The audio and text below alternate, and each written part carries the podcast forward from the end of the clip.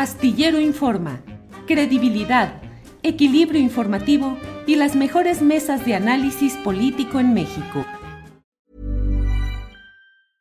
Hiring for your small business? If you're not looking for professionals on LinkedIn, you're looking in the wrong place. That's like looking for your car keys in a fish tank.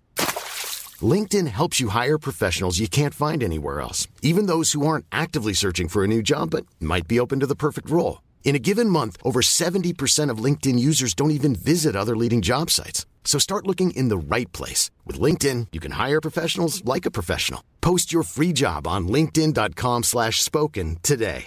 Hey, I'm Ryan Reynolds. At Mint Mobile, we like to do the opposite of what Big Wireless does. They charge you a lot, we charge you a little. So naturally, when they announced they'd be raising their prices due to inflation, we decided to deflate our prices due to not hating you. That's right. We're cutting the price of Mint Unlimited from $30 a month to just $15 a month. Give it a try at mintmobile.com slash switch. $45 upfront for three months plus taxes and fees. Promo for new customers for limited time. Unlimited more than 40 gigabytes per month. Slows. Full terms at mintmobile.com. Astillero Informa. Credibilidad, equilibrio informativo y las mejores mesas de análisis político en México. La una de la tarde, la una de la tarde en punto y ya estamos aquí en Astillero Informa. Ya sabe usted que procuramos llevar hacia usted la mejor información, lo más relevante, los análisis, eh, los comentarios, eh, las mesas de periodistas y hoy va a ser un día cargadito de información y de hechos relevantes. Así es que vamos entrando ya en directo y vamos con mi compañera Adriana Buentello, productora y coconductora de este programa, a quien saludo con el gusto de siempre. Adriana, buenas tardes.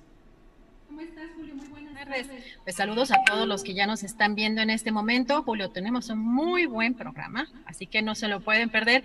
Además, Julio, muchísima información relevante. Tú me ganaste y me hiciste una videocharla hace ratito.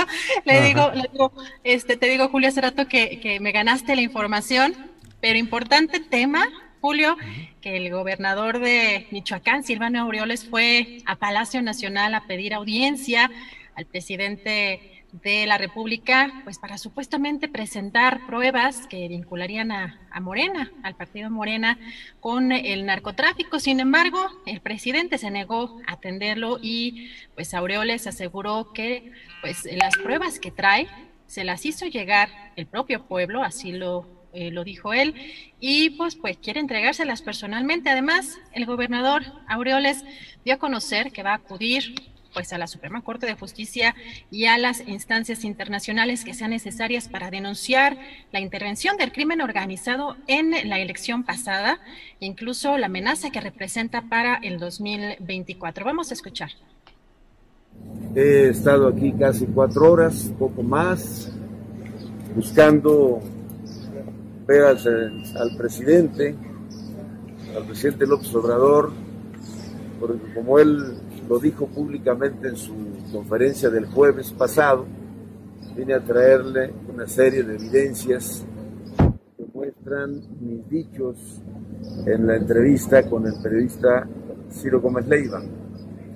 No me recibió, argumenta que él no es la instancia, que me vaya al INE, que me vaya a quién sabe a dónde, pero no es el caso. Eh, tampoco vengo a faltarle faltarle al respeto a la investidura presidencial, no es el caso. Yo sí soy hombre de leyes y de instituciones y sé respetar y la investidura presidencial nunca estaría y nunca estará en riesgo si me recibe. Eh, ahora yo no soy el candidato, no soy parte del equipo jurídico, no soy dirigente del partido. Lo que yo expresé públicamente y hoy reitero es mi profunda preocupación porque en el caso de Michoacán regresen los narcogobiernos que tanto daño le generaron al Estado. Y en esa ruta voy a seguir dando la batalla, voy a explorar todas las vías posibles, entre ellas seguiré buscando que el presidente me reciba. Él dijo que eh, lo mío era amarillismo, que era sensacionalismo y que presentara las pruebas. Traigo pruebas de mis dichos. Ojalá y que en algún momento me reciba. Eh, ya no veo aquí alguna señal de que el presidente me vaya a recibir, eh, pero no termina esto, apenas comienza, porque México está en riesgo. Más allá de un tema electoral, de un asunto de competencia partidaria, de la elección de un gobierno estatal, lo que está en riesgo es la seguridad nacional, es la libertad de las mexicanas y los mexicanos. Eso es lo que está en riesgo, porque si ya hicieron lo que hicieron los grupos del crimen organizado en las elecciones del 6 de junio, ahora el riesgo más eh, inminente es si quieren hacer lo mismo en el 24 y que sean ellos los que pongan el próximo presidente de la República que despache aquí a mis espaldas. Eso, mexicanas, mexicanos, amigas, amigos, todos, no lo podemos permitir.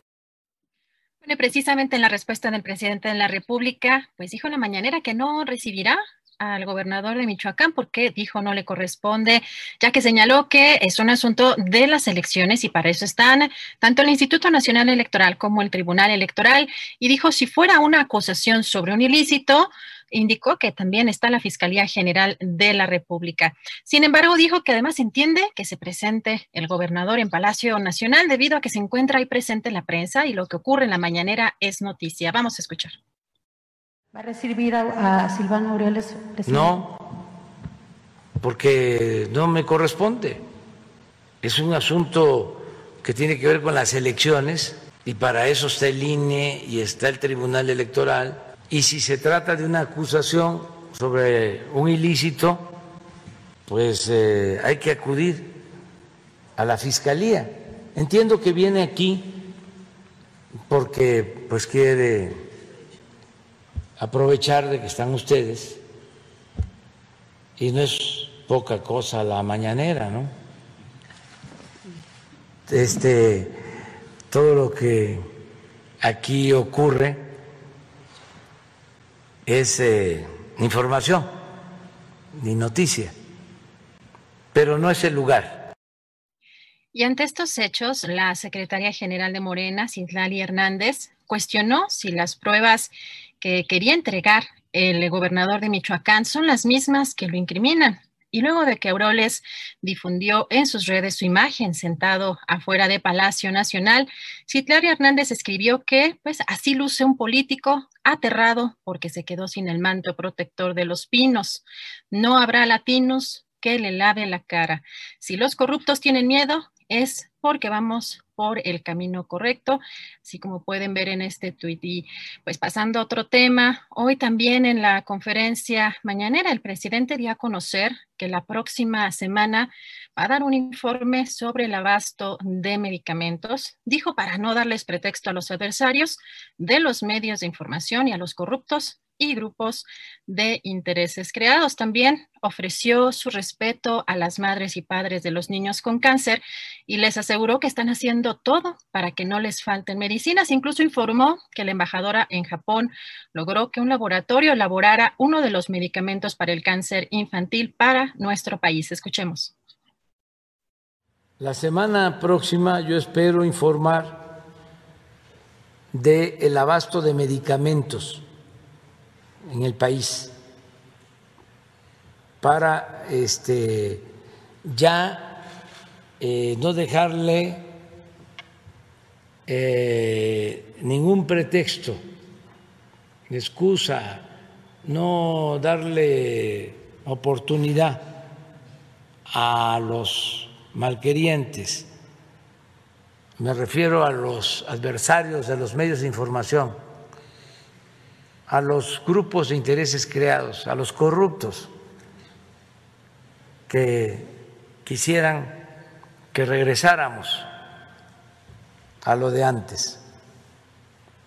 Y eh, mi respeto a las madres, a los padres de los niños con cáncer, decirles que estamos haciendo todo, siempre para que no les falten los medicamentos, eh, enfrentando todos los obstáculos y que vamos a cumplir. Estamos eh, haciendo gestiones especiales. Nuestra embajadora en Japón ayer logró de que un laboratorio, por tratarse de nuestro país, elaborara uno de los medicamentos que requerimos para el tratamiento de cáncer infantil.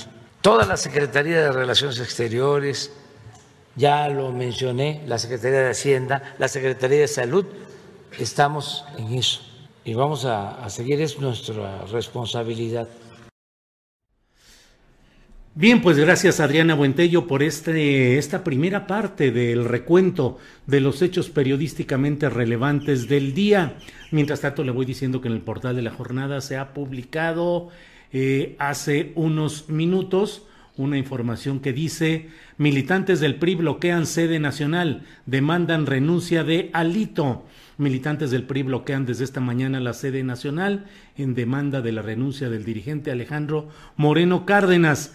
Eres una vergüenza para el PRI, Alito, renuncia. Se leen las pancartas que han colocado afuera del edificio tricolor. El bloqueo es encabezado por Nayeli Gutiérrez Gijón, dirigente del Colegio Nacional de Profesionales en Derecho y quien fue secretaria de vinculación del partido con la sociedad civil. Tendremos más información más adelante, pero por lo pronto permítame dar la bienvenida a nuestra primera entrevistada, que es Aranza Tirado. Ella es politóloga, doctora en Relaciones Internacionales por la Universidad Autónoma de Barcelona, maestra y doctora en estudios latinoamericanos por la UNAM y autora de El Lofer, Golpes de Estado en nombre de la ley.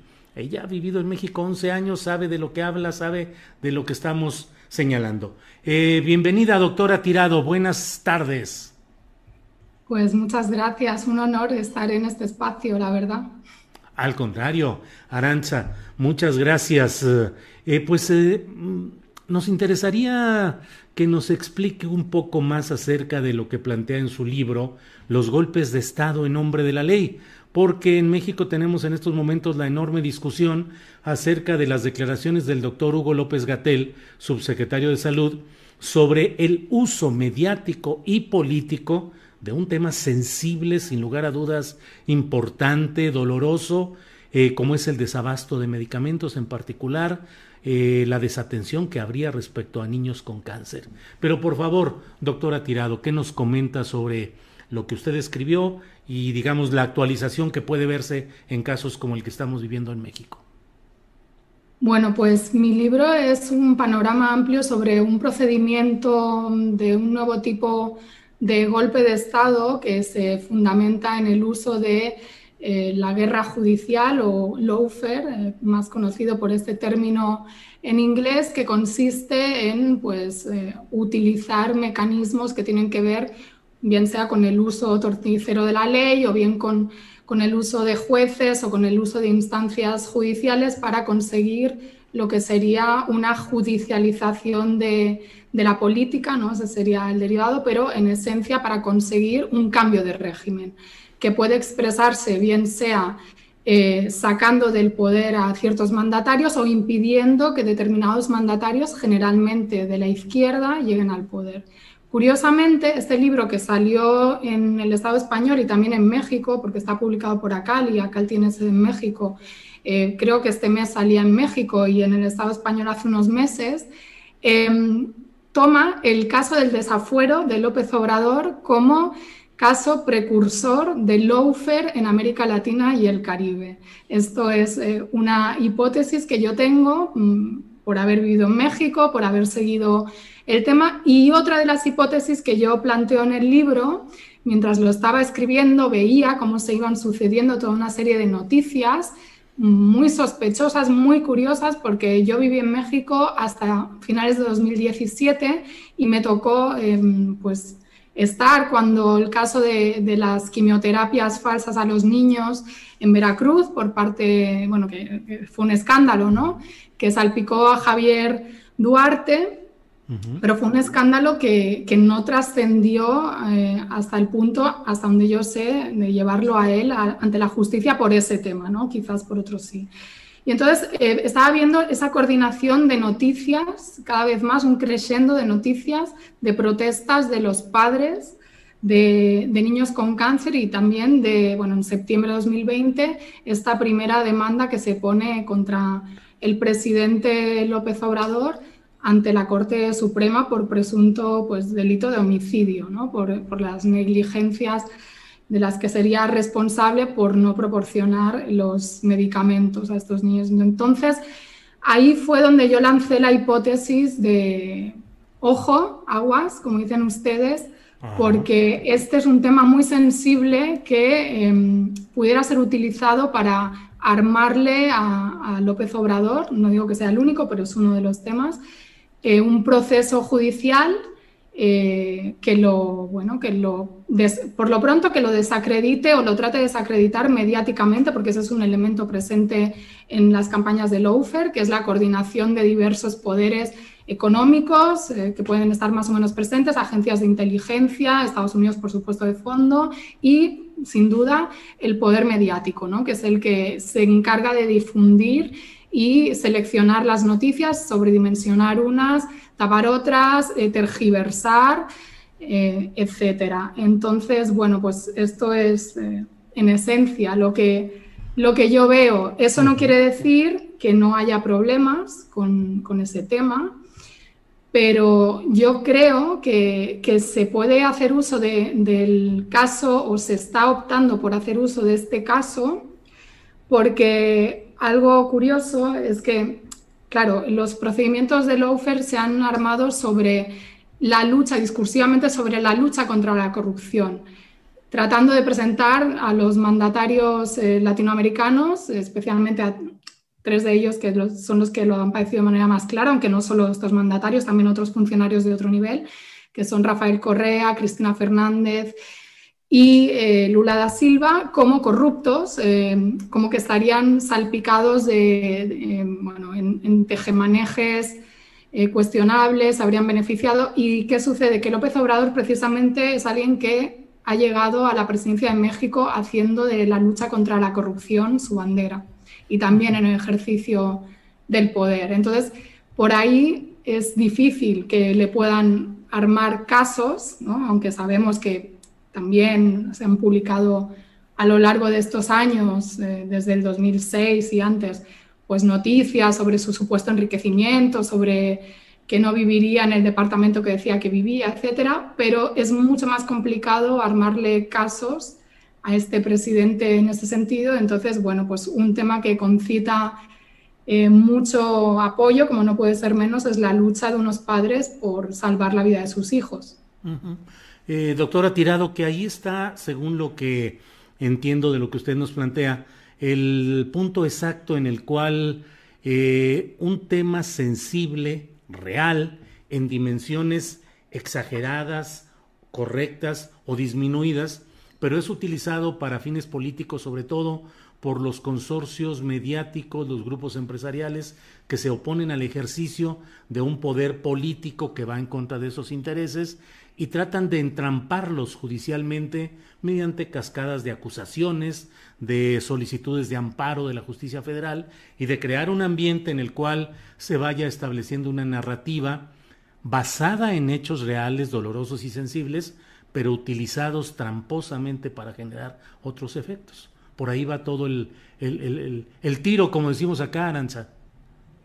Pues sí, como decía el subsecretario López Gatell, eh, es, en esencia una guerra psicológica y es, bueno, es parte de la propaganda política sofisticada hoy en día con pues, eh, el papel de los medios de comunicación que también tienen su, pata ejecutoria a través de las redes sociales, ¿no? como ha habido muchos casos en la política latinoamericana en los últimos tiempos de posicionar hashtags o posicionar determinadas realidades para consumo del público internacional, que no está tan al día de los detalles de la política interna de los países.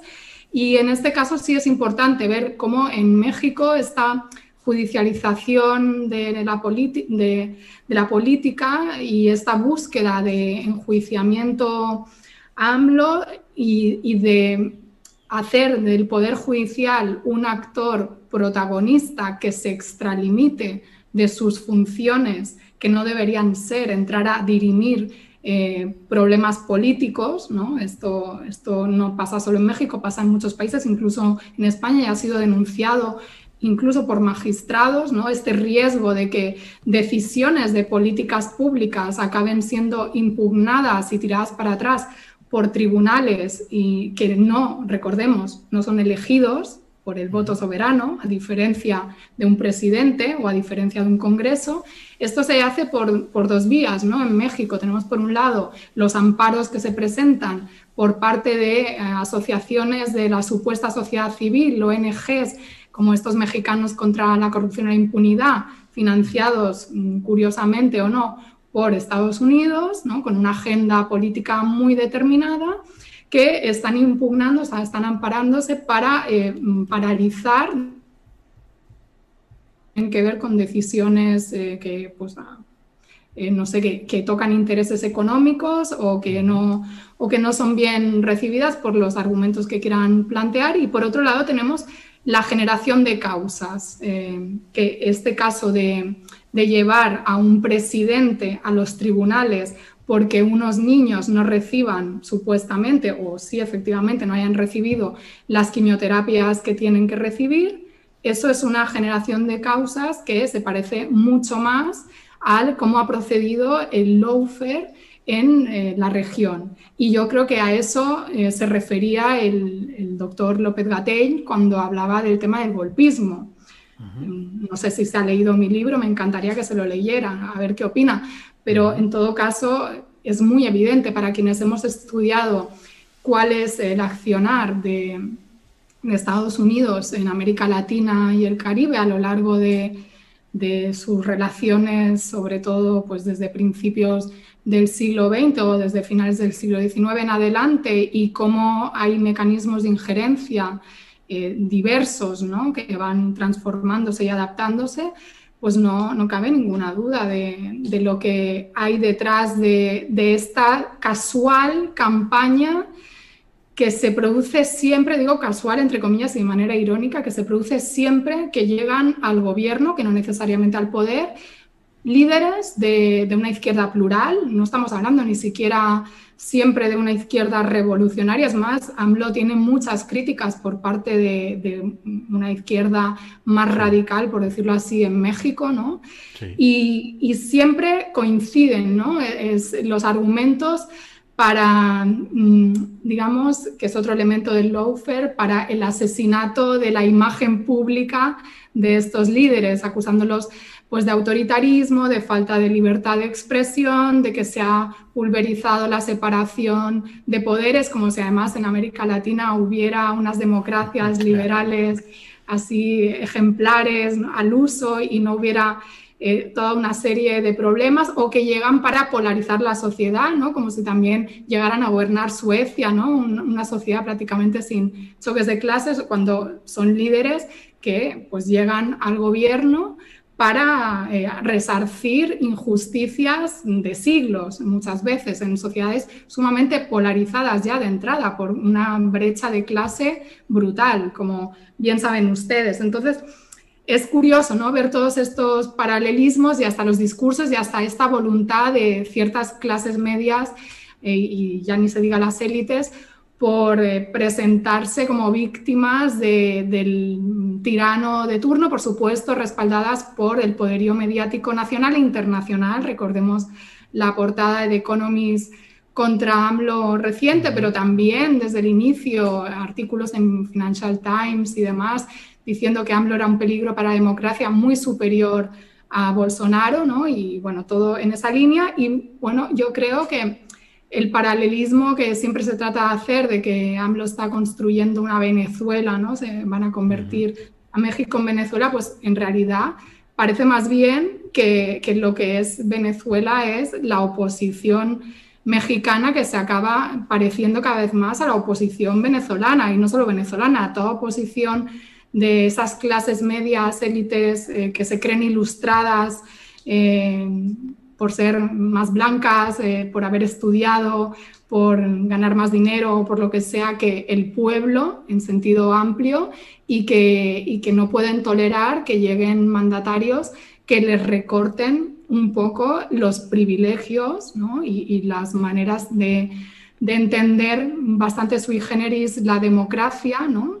porque hoy en la mañanera lo explicaba el presidente López Obrador, todo lo que había detrás de eso. Se cortó un poco la, se cortó un poco la comunicación, Aranza. Eh, ¿Sí? ¿Me escuchas? Sí, la par. Yo sí, yo sí les escucho. Ah, las, las 15 palabras finales se, se, cortaron, no sé por qué. Pero bueno, estoy hablando con la doctora Aranza Tirado. Ella es politóloga, doctora en Relaciones Internacionales por la Universidad Autónoma de Barcelona, maestra y doctora en Estudios Latinoamericanos por la UNAM, autora del libro El Lofer, Golpes de Estado en nombre de la ley. Eh, doctora Tirado, mmm, agradeciendo esta oportunidad de platicar a fondo sobre este tema, pero ¿qué se puede hacer desde una sociedad que vive momentos cruciales y definitorios como sucede hoy en México ante ese aparato mediático, los intereses financistas de los empresarios, de los políticos de élite metidos en estas maniobras y además de una estructura de poder judicial dominada y tocada por eh, la corrupción y por el doblegamiento ante los intereses económicos. ¿Qué se puede hacer como sociedad ante un, una acometida de este tipo de pretender judicializar la política para deponer a un presidente o a un poder específico? Pues yo creo que lo principal es mantenerse suspicaces ante todo discurso eh, mediático, contrastar fuentes, eh, tratar de ir más allá de lo que nos cuentan y saber quién nos cuenta qué y por qué, ¿no? qué, intereses tiene. Y luego, obviamente, organizarse, organizarse mm, y movilizarse, porque eh, esto va a ir a más, seguramente. Desde el inicio hay manifestaciones en contra de esta presidencia. Recordemos que a, López Obrador le costó varias elecciones poder llegar a Los Pinos. Y, eh, por la experiencia de lo que hemos visto, estos poderes son tan, tan fuertes que aunque haya cierta izquierda que piense que AMLO no supone ningún inconveniente para el poder establecido, que es súper cuate de Slim, que, que compadrea con Estados Unidos, pero estas élites son tan voraces que no toleran ni siquiera no poder expandir sus intereses al nivel que ellos quisieran, ¿no? que es, sin límite. Entonces, cualquier límite para ellos es insostenible. Y ni se diga las élites latinoamericanas, que son sus representantes en el territorio, que por supuesto están acostumbrados a, manejar la política, la economía y la sociedad como si fuera pues su, rancho. Entonces, eh, yo creo que es importante que la gente tome conciencia de, la importancia de, hacer política, no solo de llevar a alguien a la presidencia, porque esas presidencias sin una base social, movilizada, consciente, crítica, además, y que exija y presione en la lógica de, ampliar cada vez más la democracia en beneficio de las mayorías sociales, pues pueden caer fácilmente, como hemos visto también en las experiencias en Sudamérica. Pues, eh, doctora, muy agradecidos por esta posibilidad de platicar. Gracias por tomar la llamada y por acompañarnos en este proceso de reflexión, de información, de análisis sobre los temas que debemos abordar en México desde los flancos eh, plurales que nos permitan tener eh, la visión correcta de lo que está sucediendo en nuestro país. Así es que, doctora Tirado, muchas gracias por esta oportunidad de platicar y esperemos en próxima ocasión poder seguir contando con sus palabras. Gracias a ustedes. Que vaya bien. Un saludo a México. Gracias, gracias. Hasta luego. Bueno, pues hemos hablado como le he dicho con la doctora Aranza Tirado. Ella es politóloga, doctora en relaciones internacionales, y su libro es un libro que deberíamos de estar bien, eh, leyendo y atendiendo en estos momentos, el Lofer, Golpes de Estado en nombre de la ley, para que tengamos más claro lo que significa este aprovechamiento de causas justas, dolorosas y válidas, eh, el aprovechamiento por parte de grupos de interés y de presión empresariales, mediáticas, de los intereses desplazados. Bueno, debo decirle, acabo de compartir un mensaje con mis compañeros de ah, eh, mis compañeros de equipo, mis compañeros de trabajo, eh, porque nos acaban de desmonetizar luego de esta entrevista y les digo, pues bien merecemos la desmonetización por tocar los temas que no desean que toquemos y eso debe honrarnos y alentarnos. Adelante equipo. Pues sí, sabemos, lo sabíamos, sabemos que estos temas en cuanto se tocan generan que nos avise YouTube que eh, se ha detectado que el contenido no es adecuado para la mayoría de los anunciantes. En fin, seguimos adelante con mucho compromiso y con mucho orgullo también de poder hacer un periodismo que no merece la complacencia de anunciantes y de grupos empresariales o del poder mediático que en este caso es YouTube. Así es que continuamos. Eh, en, dentro de nuestro programa de este día eh, está Pedro Salmerón, doctor, historiador, escritor académico, eh, que ha puesto en circulación su nuevo, su más reciente libro, La batalla por Tenochtitlan, en el que busca eliminar la idea de que fuimos conquistados. Pedro Salmerón, buenas tardes. Hola Julio, buenas tardes.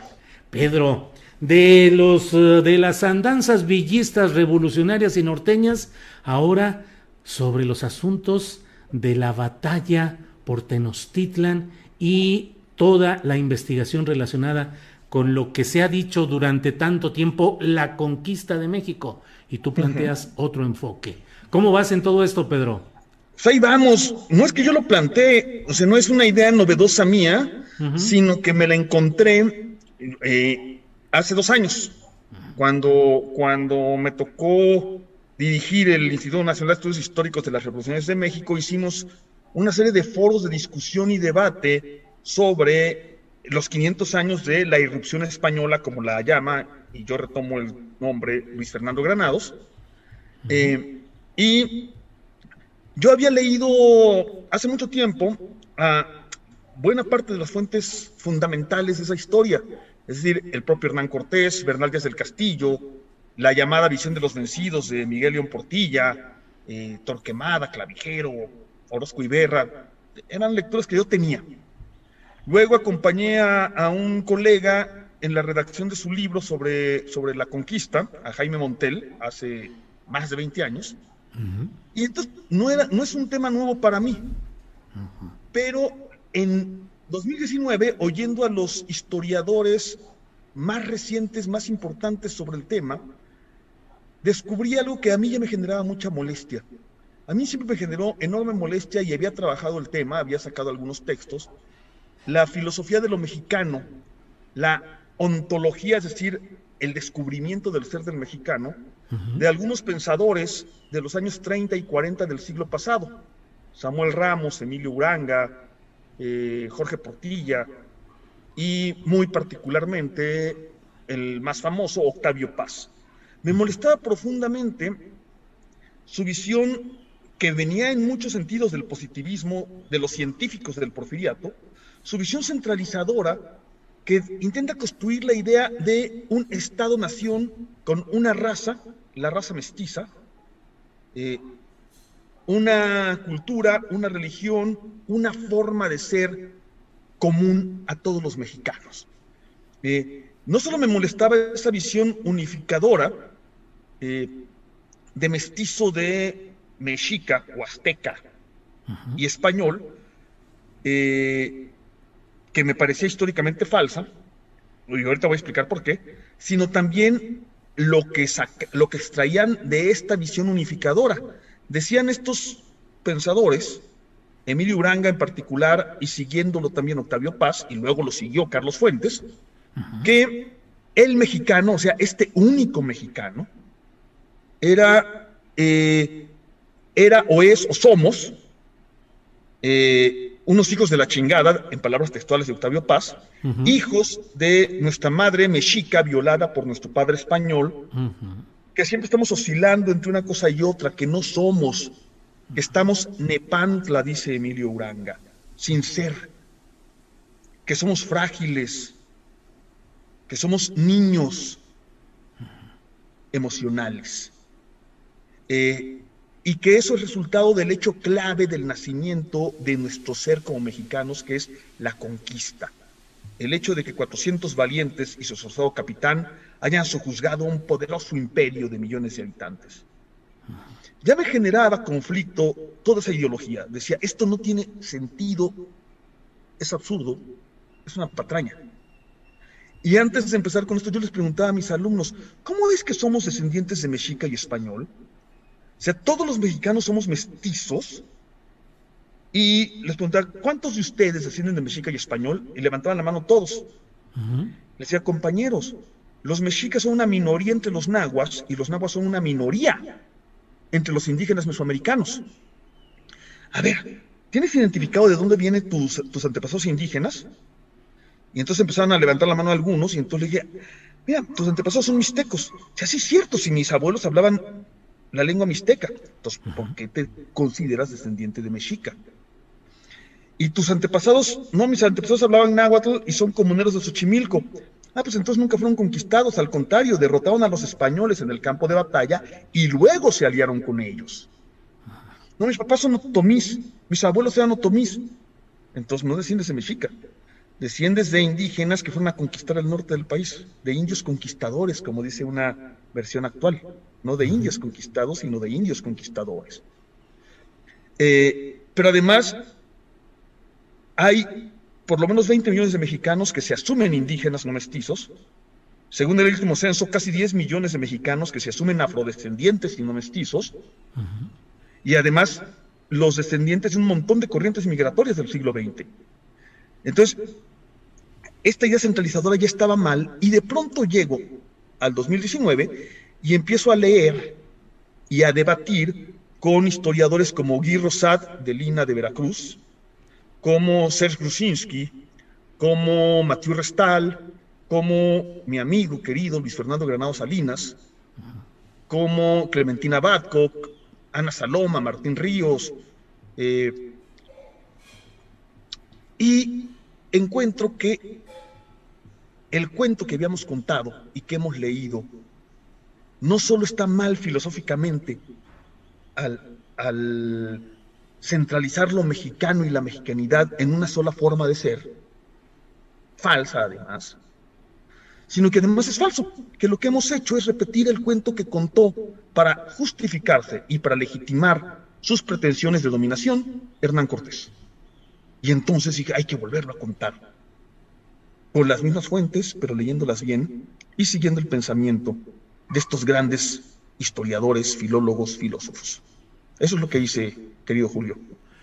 Híjole, Pedro, pues realmente una tarea eh, de demolición de mitos y de creencias de mucho tiempo sumamente arraigadas en el, eh, en el entendimiento colectivo, pero el planteamiento tuyo eh, lleva a preguntarnos, y te pido pues, para quienes no estamos versados en todo lo que tú de una manera doctoral conoces, planteas y escribes, pero entonces, ¿qué es lo que sucedió exactamente en aquel momento y en aquel proceso?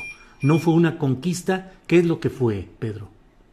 Mira, el título se lo puso, el título que yo asumo de, esos hechos, se lo copio a mi amigo ya mencionado, Luis Fernando Granados, eh, que le pone la irrupción española y la guerra mesoamericana. La idea de la guerra mesoamericana también aparece en otros textos. Una guerra mesoamericana que Mathieu Restal fecha eh, de 1517, cuando es la primera batalla en Champotón, donde, por cierto, eh, los indígenas mesoamericanos hacen pedacitos a los españoles, hasta 1550, cuando termina la guerra del Mistón, pero esa cronología también es tramposa porque excluye el área maya. La última ciudad-estado del área maya se rinde en 1697, pero esa ciudad-estado, toda la selva del oriente de la península, es decir, todo el actual estado de Quintana Roo y el oriente del estado de Yucatán, nunca se sometieron a los españoles. Tampoco lo hicieron muchas poblaciones de las sierras del, Nayar, de la sierra de Querétaro, de las sierras de Oaxaca. Entonces, eh, por eso le llamamos la irrupción española y la guerra mesoamericana. Y encontré, Julio, no sabes qué cantidad de mentiras que se caían por sí mismas simplemente al confrontar unas contra otras las fuentes. Es decir, los cronistas españoles, empezando por Hernán Cortés, y las fuentes de tradición indígena, mal llamada visión de los vencidos. Como cuál, por ejemplo, te pongo un ejemplo muy sencillo. Todas las crónicas dicen que en 1519, cuando bajan a los caballos y, tiran unos cañonazos en las cercanías de lo que hoy es Veracruz, todos los indígenas quedan aterrorizados ante la increíble novedad del hecho. Bien, eso es falso, Julio. Los mesoamericanos conocen a los españoles desde 1502, cuando Américo Vespucio costea desde Yucatán hasta la desembocadura del Pánuco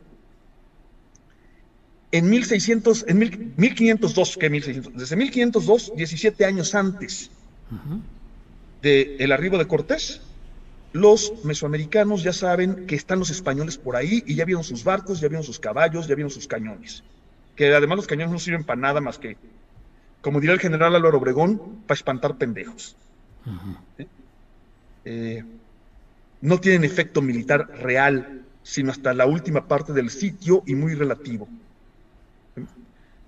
Luego, en 1513 hay un naufragio en las costas de Yucatán, y cuando llega Cortés hay dos españoles que todavía sobreviven allí en Yucatán, Jerónimo de Aguilar, que sería su primer traductor, y Gonzalo Guerrero, que se queda con los mayas y manda al cuerno a Cortés y sus amigos, y que moriría combatiendo contra los españoles de Francisco de Montejo unos años después.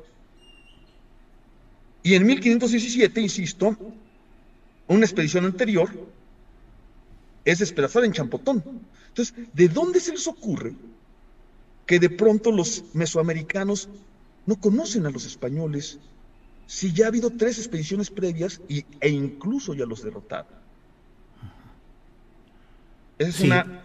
Y, así como esa, Julio, tengo 40 cosas que, encontré en la lectura cuidadosa de las fuentes para este libro. Sí, Pedro.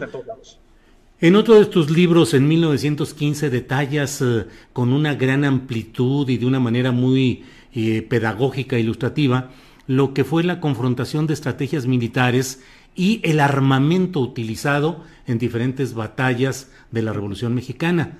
Te pregunto, en este caso, en esta parte histórica de esta batalla por Tenochtitlan, ¿Cuál era la diferencia y si eso fue lo apabullante en cuanto a estrategia militar y a armamento de las partes contendientes?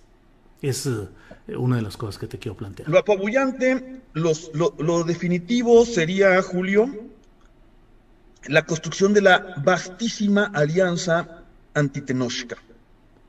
Eh, Un hecho político más que militar en sí. Eh, y, y, es militar en términos mesoamericanos. A ver, hay Cortés, antes de llegar a México Tenochtitlan, libra cinco batallas. Una absurda en Centla, o sea, fuimos a Centla, fuimos con Luis Fernando Granados también y con varios amigos, a buscar el lugar de la batalla y encontramos que es absurdo, o sea, que, cuando te explican ahí que una carga de caballería de 12 caballitos destruye a 40 mil indios, dices, primero, ¿Dónde cuernos bajaron a los caballos en mitad de un pantano? ¿Cómo das una carga de caballería en mitad de un pantano? ¿De dónde sacas 40 mil indios guerreros en los pantanos de Tabasco cuando Villahermosa no llegó a 40 mil habitantes sino hasta mediados del siglo XX?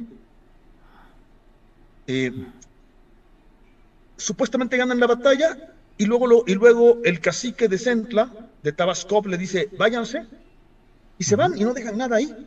¿No que bien ganado la batalla?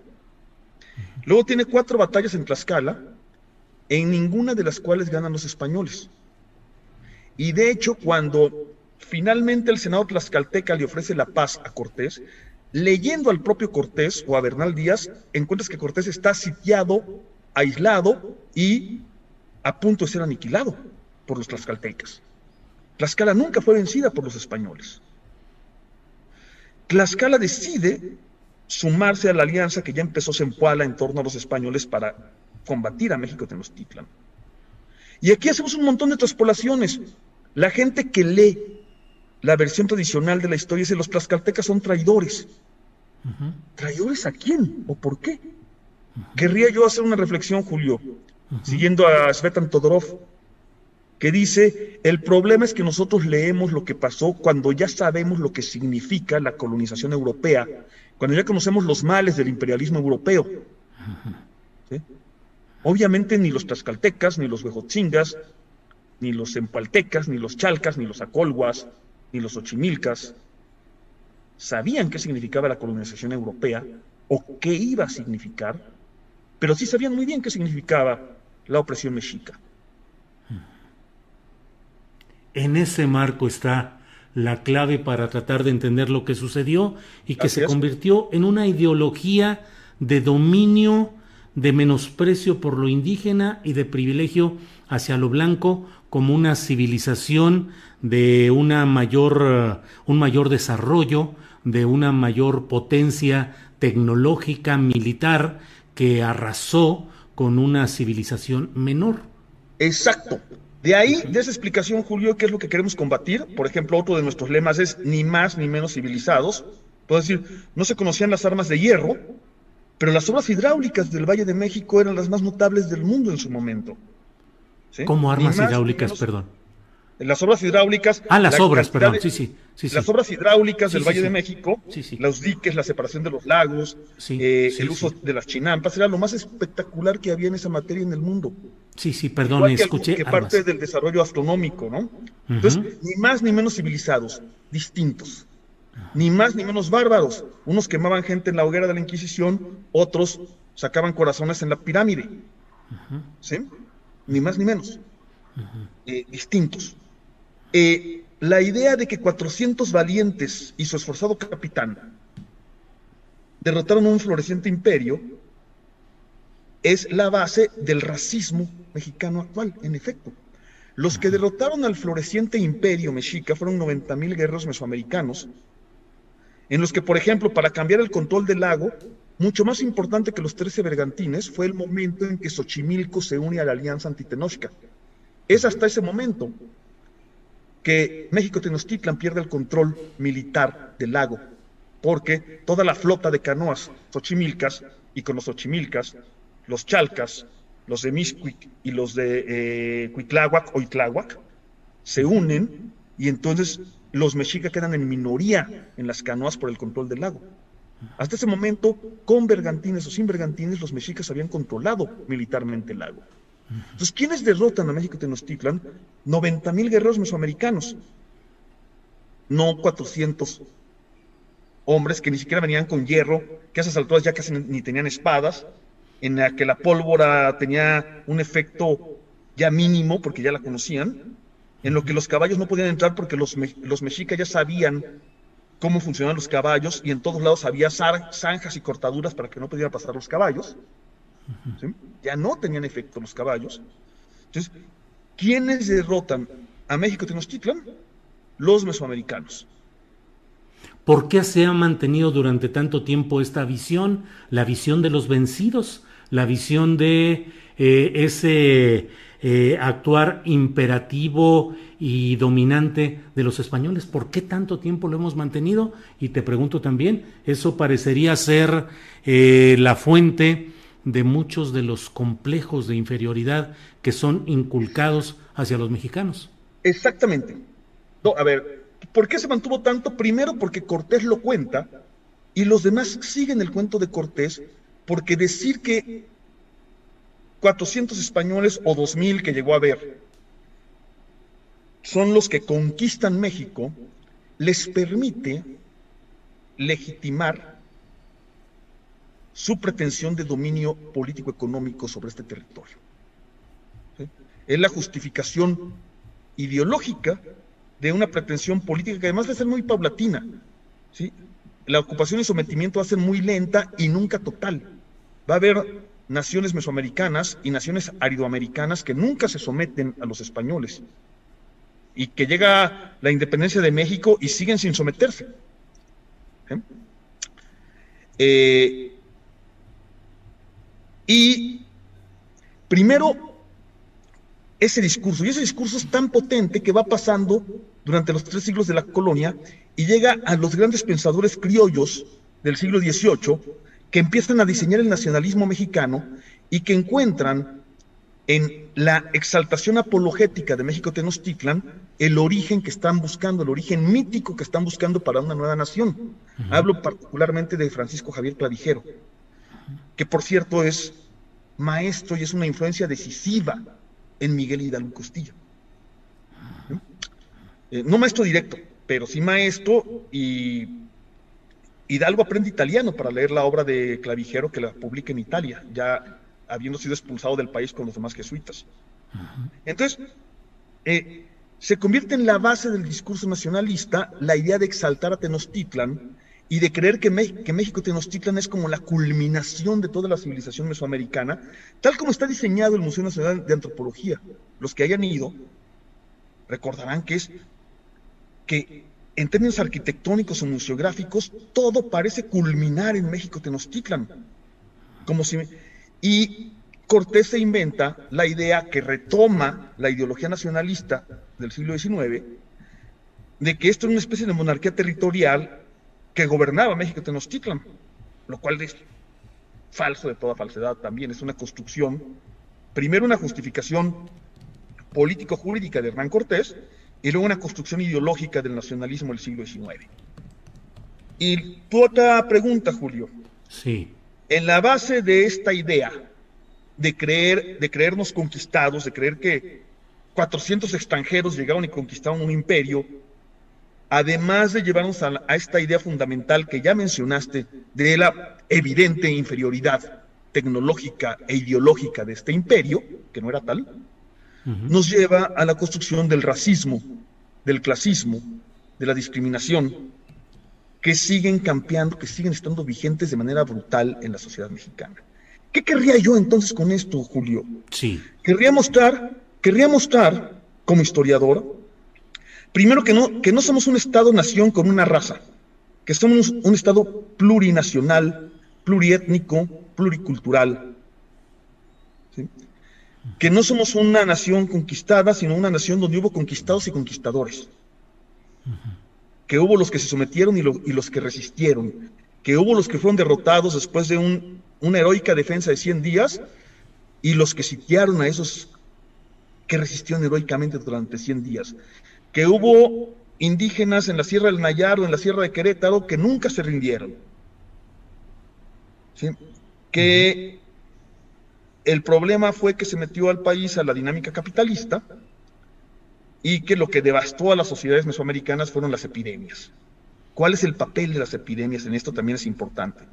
entonces, quitarnos toda esa ideología priista de que somos los hijos de la chingada que querrían Octavio Paz y los actuales descendientes de Octavio Paz. Bien, Pedro. Pues eh, te agradezco mucho, te agradezco mucho como lector de tu obra en general y como ya ávido buscador del libro que estás publicando. Eh, dinos por favor la editorial, dónde lo pueden encontrar. Oye, te dejé uno ahí en la jornada, Julio. Ah, pues es que no he ido últimamente por allá, ah, pero bueno, te dejé uno a hombre ya firmado ahí en la jornada. ah, muchas. Sí, se, sí. se llama La batalla por Tenochtitlan, del Fondo de Cultura Económica. Está ya en las librerías del Fondo de Cultura, Educal, Gandhi, eh, Sótano. Lo pueden pedir a la página del Fondo de Cultura y se los llevan a su dirección. Muy pronto estará en Kindle. Y lo presentamos físicamente en la librería del Fondo de Cultura de la Condesa, aquí en la Ciudad de México. El primero de julio, el jueves, lo presentan Paco Ignacio Taibo II y Francisco Pérez Arce, dos grandes amigos y colegas. Y este, para los que no puedan ir, nos pueden seguir en todas las redes del Fondo de Cultura Económica, jueves a las 6 de la tarde. Y, en fin, este, pues, ya saben que me pueden seguir en Twitter, arroba historia Pedro.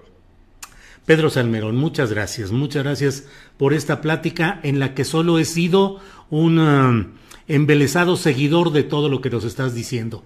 No hubo chance del periodista de, de, estar contrapunteando o estar eh, preguntando de más. La verdad es que es una exposición muy concreta, muy interesante. Te la agradezco y seguimos en contacto, Pedro Salmerón. Nos vemos pronto. Gracias. Hasta luego. Una plática muy interesante y un libro que de verdad paladeo. Eh, yo he leído los principales libros de Pedro Salmerón y siempre me impacta su precisión, su trabajo profundo de investigación y la manera en que siempre es capaz de encontrar eh, aspectos y enfoques distintos a lo tradicional o a lo usualmente aceptado. Así es que, pues ahí está eh, este texto, este libro eh, de mm, Pedro Salmerón es el libro titulado La batalla por Tenochtitlan del Fondo de Cultura Económica. Bueno, sigamos adelante y hasta por aquí mi compañera Adriana Buentello con más información del momento. Adriana, adelante, por favor. Julio, pues eh, comentarles información relevante. Eh, hace algunas horas, entre las 11 y las 12 del día, pues a través de diversos medios de comunicación, Julio, y redes sociales, comenzó una versión. Eh, este, incluso, pues, el, columnista Raimundo Riva Palacio también escribió sobre este tema respecto a que la Guardia Nacional habría tomado la Universidad de las Américas de Puebla. Sin embargo, Julio, fueron policías estatales quienes tomaron desde las primeras horas de este martes las instalaciones de la Universidad universidad en el municipio de San Andrés Cholula. Eh, en medio de una confrontación, eh, pues intentaron desalojar al personal y embargar algunos bienes inmuebles. Eh, Julio, se informó a través de un comunicado que estas acciones forman parte de una orden judicial para embargar en la universidad tras las órdenes de aprehensión libradas contra miembros de la familia Jenkins y sus abogados por parte eh, por su probable responsabilidad en un fraude de más de 14 mil millones de pesos y pues por su parte la, eh, la Guardia Nacional emitió un tuit en el que eh, pues rechaza haber, haber formado parte de esta toma, Julio.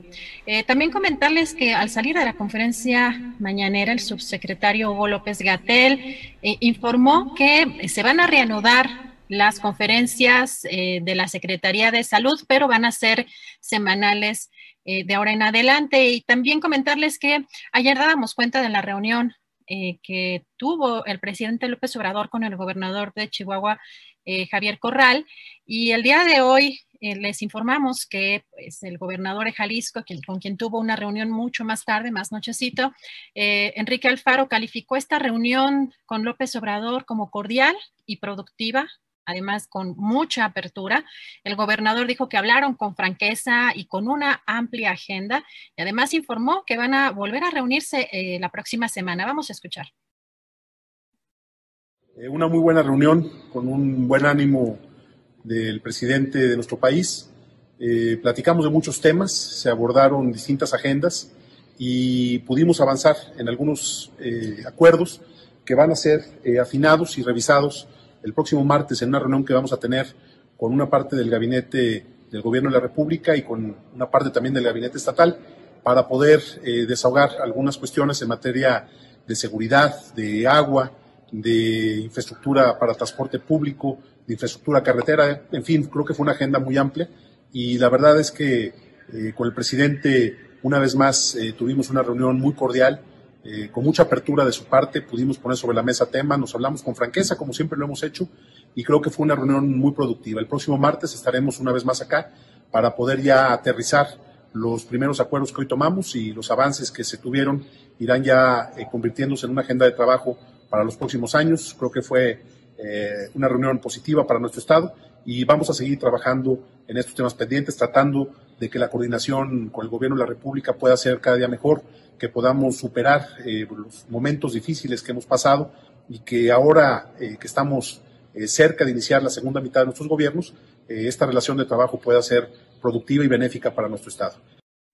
Sobre el fallo de la Suprema Corte de Justicia de la Nación y que avala el uso lúdico de la marihuana, el presidente Andrés Manuel López Obrador indicó que respetará lo que decidió el Poder Judicial y que además se va a evaluar qué efectos tiene y que si no ayuda para enfrentar el grave problema de la drogadicción y la violencia, entonces se actuaría. Escuchemos. Desde luego que vamos a respetar lo que ha decidido el Poder Judicial y vamos a evaluar, vamos a ver qué efectos tiene.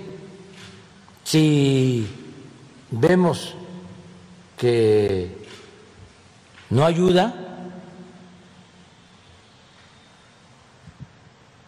que no es bueno para el país, que no es bueno para eh, enfrentar el grave problema de la drogadicción, que no es bueno para detener la violencia, pues entonces actuaríamos.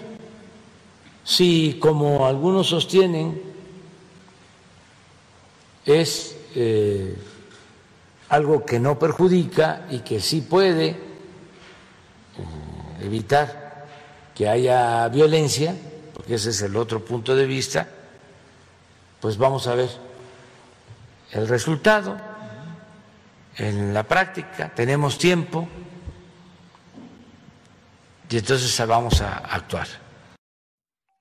Julio, pues también eh, comentar que el famoso abogado de la élite en México, Juan Ramón Collado, cobró en Andorra 45.9 millones de dólares de una red empresarial usada por el cártel de Sinaloa para blanquear dinero de acuerdo con una investigación del periódico El País. Julio, pues de la información más relevante. Bueno, pues eh, muchas gracias Adriana por esta oportunidad de tener la información más relevante de este día, martes 29 de junio. Adriana, y vamos a pasar ya en unos segunditos más a la mesa de periodistas y regresamos al final de esta segunda hora con lo que se haya acumulado de información relevante. Adriana, muchas gracias. Gracias, Julio, aquí estamos pendientes. Gracias, adelante. Bien, pues en unos segundos más estaremos ya con esta mesa de periodistas del martes 29 de junio. Vamos a hablar con Temoris Greco, con Arturo Rodríguez y con Arnoldo Cuellar. Usted sabe que hay muchos asuntos interesantes, muchos temas eh, eh, que merecen la reflexión, el análisis, la crítica, y eso vamos a hacer como siempre. Eh, no necesito insistir ante ustedes en comentar que lo que se eh, debate y se plantea en este espacio de las mesas de periodistas, de las mesas de análisis, se hace con absoluta libertad de la opinión de quienes participan aquí y que lo hacemos en un ejercicio de libertad crítica con responsabilidad. No somos eh, ningunos de quienes participamos, eh, hacemos un tipo de crítica, digamos, con ánimo eh, de demoler instituciones o de, prestarnos a intereses raros o distintos a lo que es el oficio periodístico, lo que es el análisis político y lo que es la visión y nuestra convicción como ciudadanos y como oficiantes del ejercicio de la comunicación. Bueno, eh, vamos a iniciar ya, son las dos de la tarde con dos minutos, vamos a iniciar saludando a Arnoldo Cuellar. Arnoldo, buenas tardes. Ryan Reynolds here from Mint Mobile. With the price of just about everything going up during inflation, we thought we'd bring our prices down. So to help us, we brought in a reverse auctioneer, which is apparently a thing. Mint Mobile unlimited premium wireless. Have to get 30, 30, bit to get 30, bit to get 20, 20, 20, bit to get 20, 20, bit to get 15, 15, 15, 15 just 15 bucks a month. So, Give it a try at mintmobile.com/switch. slash $45 up front for 3 months plus taxes and fees. Promo for new customers for limited time. Unlimited more than 40 gigabytes per month slows. Full terms at mintmobile.com. Get up to 30% off wedding jewelry at BlueNile.com and remember the joy of your wedding day forever. Blue Nile offers everything from diamond and lab grown diamond wedding bands to classic pearls, earrings you can design yourself, even gorgeous sapphire pieces for your something blue. Whatever you choose, Blue Nile's pieces are all graded for excellence for a lasting memento as brilliant as the love that inspired it. Right now, get up to 30% off at BlueNile.com. BlueNile.com. Hola Julio, ¿qué tal? Buenas tardes. También a Temoris y a Arturo que llegó hoy puntualísimo. Sí, eh, don, don Arnoldo lo escucho un poco agitado. ¿Es mucha la chamba o qué? No, no, no, todo bien, todo bien. Muchas cosas aquí, pero en la oficina todo. La oficina que es la casa. ¿La oficina que es, perdón, qué? La casa. Ah, pues sí, sí, sí, así andamos. Bien, gracias Arnoldo. Temoris Greco, buenas tardes. Hola Julio, Arnoldo, Arturo, siempre es un gusto conversar con, con ustedes.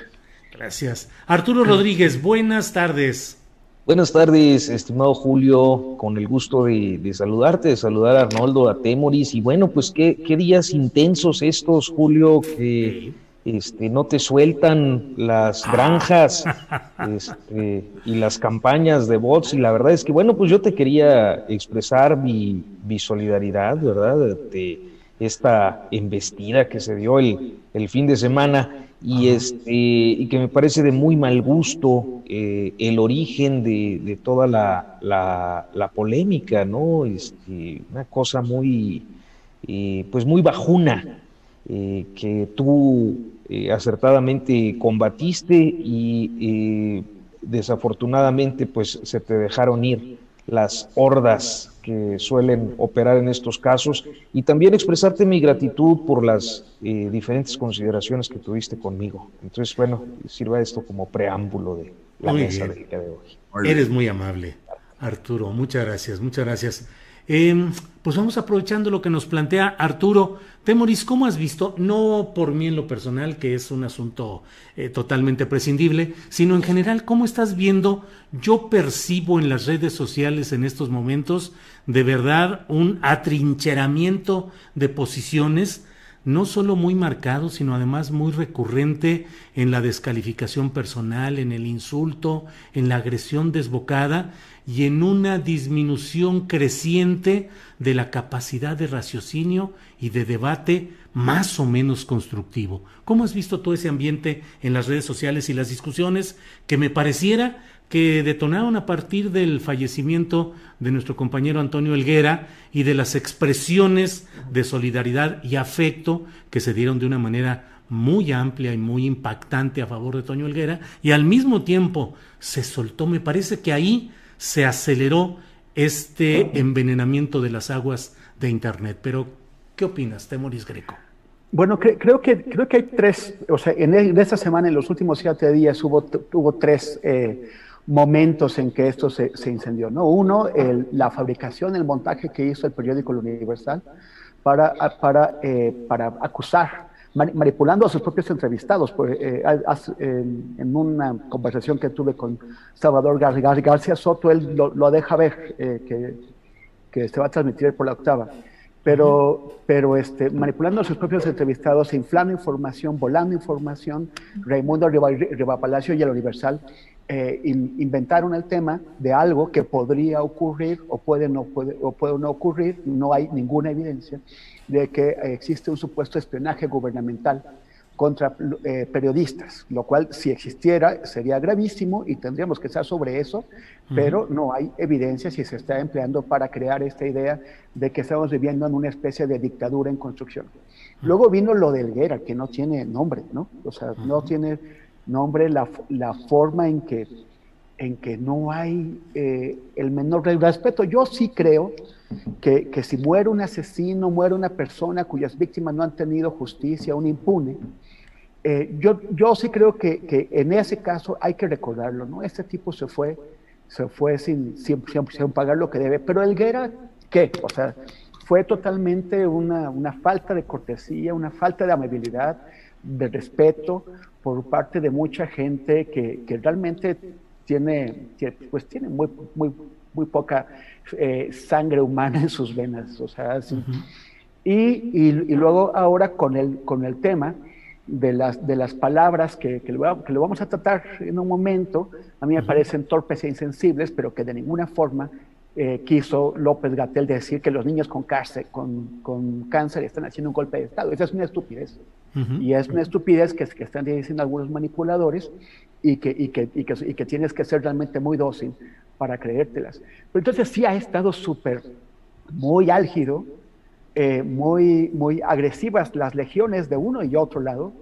Creo que eh, cada vez está más intoxicado el ambiente en redes sociales, sobre todo en, Twitter, por la, por la presencia de, usuarios pagados, de, usuarios robots, pero también de, otros usuarios que son eh, trolls, incluso de grandes trolls, ¿no? Ahora resulta que, que, el diario Reforma, que el columnista Francisco Garfias, que, que otros como Loret y, y, Broso y Pascal Beltrán del Río toman a un megatroll, que, como es el Vampire, como una fuente no solamente de información, sino como una fuente de análisis, que toman su falso análisis, su supuesto análisis, como si fuera algo verosímil, ¿no? Y, o sea, no, no les da vergüenza hacerse seguidores de, un, de, un, troll como este, que se llama Vampire. Entonces sí, es, está el, yo, yo, creo que en, la, en la, la, medida en que, en que se está invirtiendo más, más dinero en redes sociales para falsificar tendencias y para, para, para generar ofensivas como la que, como que lanzaron contra ti este fin de, de semana, eh, estamos pues ya teniendo cada vez más problemas para que haya una discusión racional y para que las tendencias reales y orgánicas de, que, que hay entre los usuarios pues lleguen a, tener la, la, atención que merecen. Sí, gracias Temoris. Arnoldo Cuellar, ¿qué opinas de este tema, por favor? Gracias, Julio. Bueno, a mí me preocupa mucho que me preocupa en general hace tiempo, lo he venido aquí comentando, pero hoy más que nunca, cómo se distorsiona, cómo estamos discutiendo sobre lo accesorio y no sobre lo sustantivo.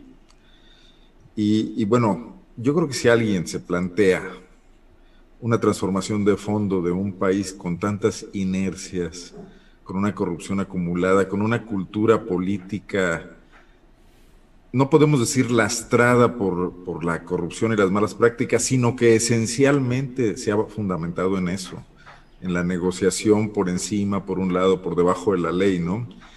Es una tarea titánica. Entonces, lo menos que se puede esperar de quien se plantee una chamba de esa magnitud es un poco de táctica.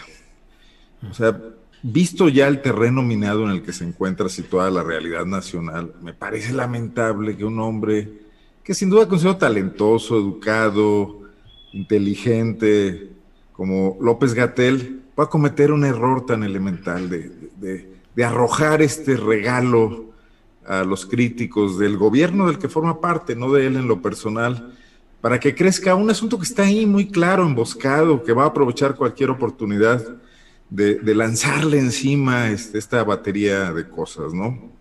Eh, yo creo que sí llegó el momento en que desde el interior del gobierno, si es que existe un cuarto de guerra, si es que existe un espacio de reflexión política, se planteen seriamente cómo dejar de lado la distracción normal de un debate público envenenado, eh, que está organizado industrialmente para hacer tropezar cualquier intención del gobierno de avanzar, de quitar privilegios, y se replantea la posibilidad de ir avanzando paso a paso, tácticamente. Si existe o subsiste eh, la carencia de medicamentos para cualquier clase de enfermo, no únicamente los niños con cáncer, que se está convirtiendo en este tema pues lacrimoso y bueno, pues, yo no quisiera, seguramente si hay alguno, un solo niño carente de medicamentos en este país, en cualquier parte del país, alguien en la Secretaría de Salud tendría que estar profundamente preocupado porque eso no ocurra en términos de la función de la Secretaría de Salud.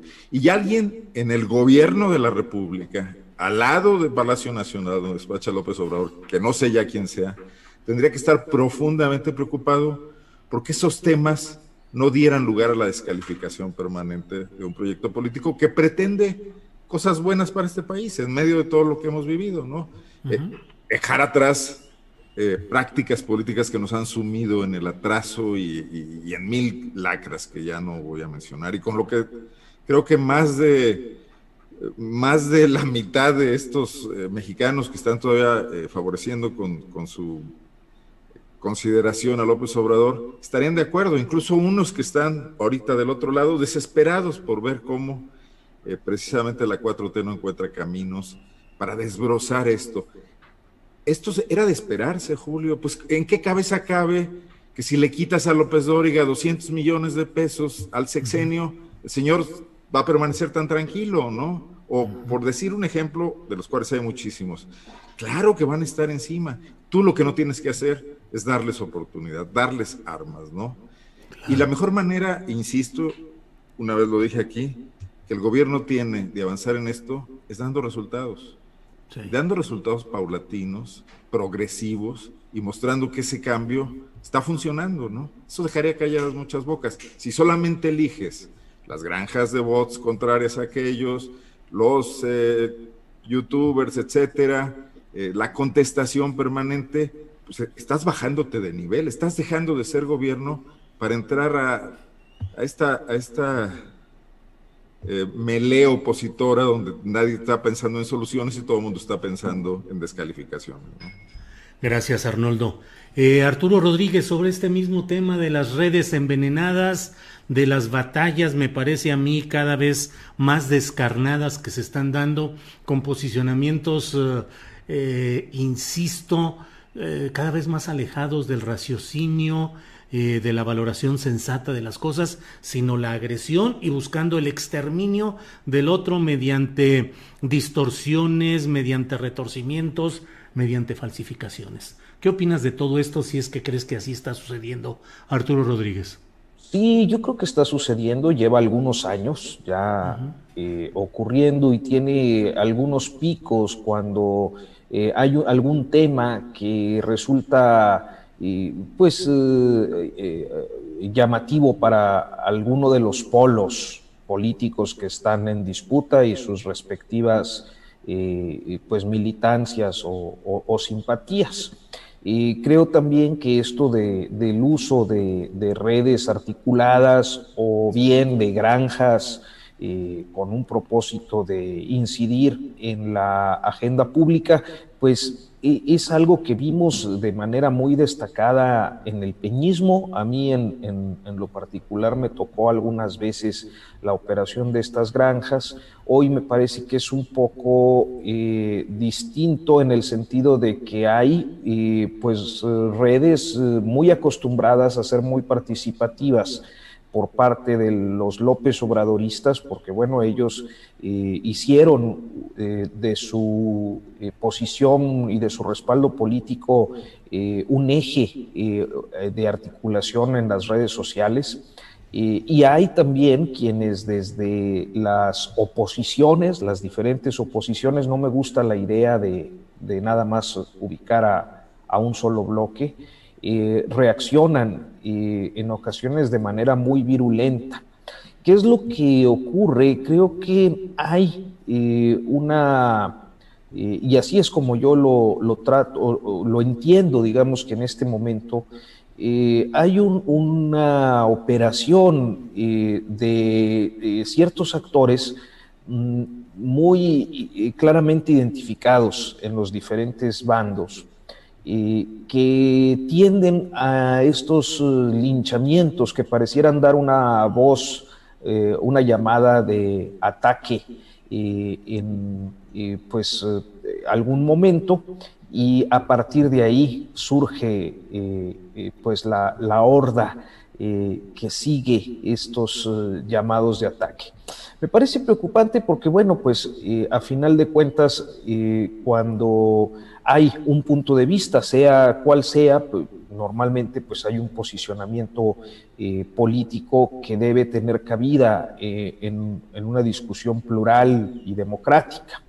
Eh, pero por otra parte, me parece que particularmente en el caso de Twitter, en ocasiones mayoritariamente percibo, digamos que un diálogo un poco endogámico. Eh, centrado en un círculo rojo.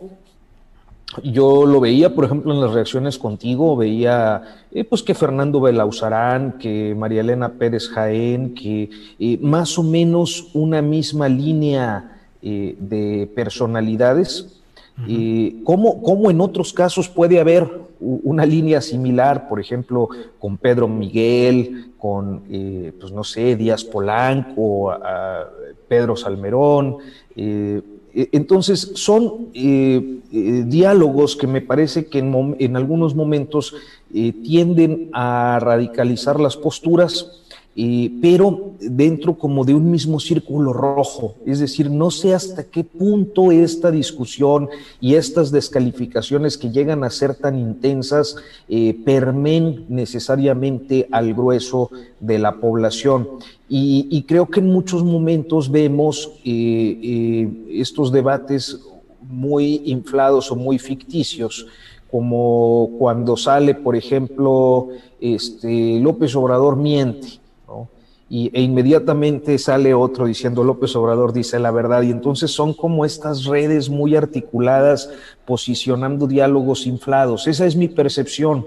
Este, Pero bueno, creo que a final de cuentas eh, siempre existe una intencionalidad en eh, inhibir o en reducir la, la, diferencia y eso creo que a, a, todos nos hace daño y no creo que sea una práctica exclusiva de un grupo político, creo que está más o menos generalizado.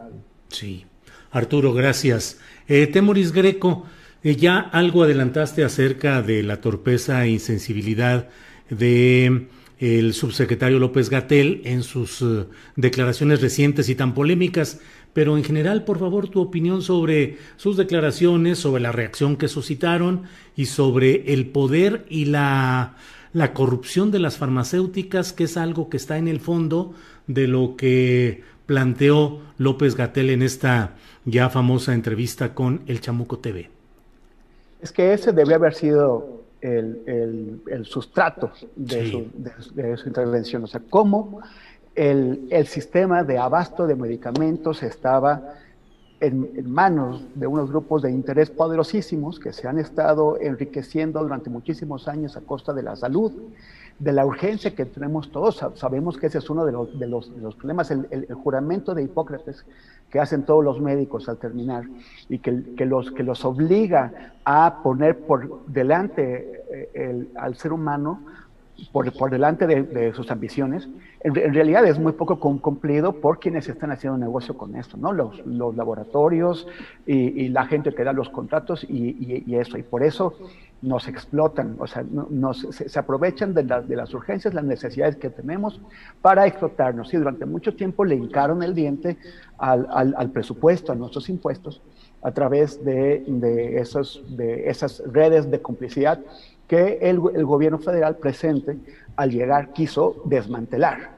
Pero el, el, tema es cómo lo hizo, porque no, o sea, el, el presidente da una orden y los de abajo la cumplen pero no, pero no cumplen la otra parte de la, de la orden que es eh, garantizar la entrega de los medicamentos al, al, sistema y a la gente que lo necesita.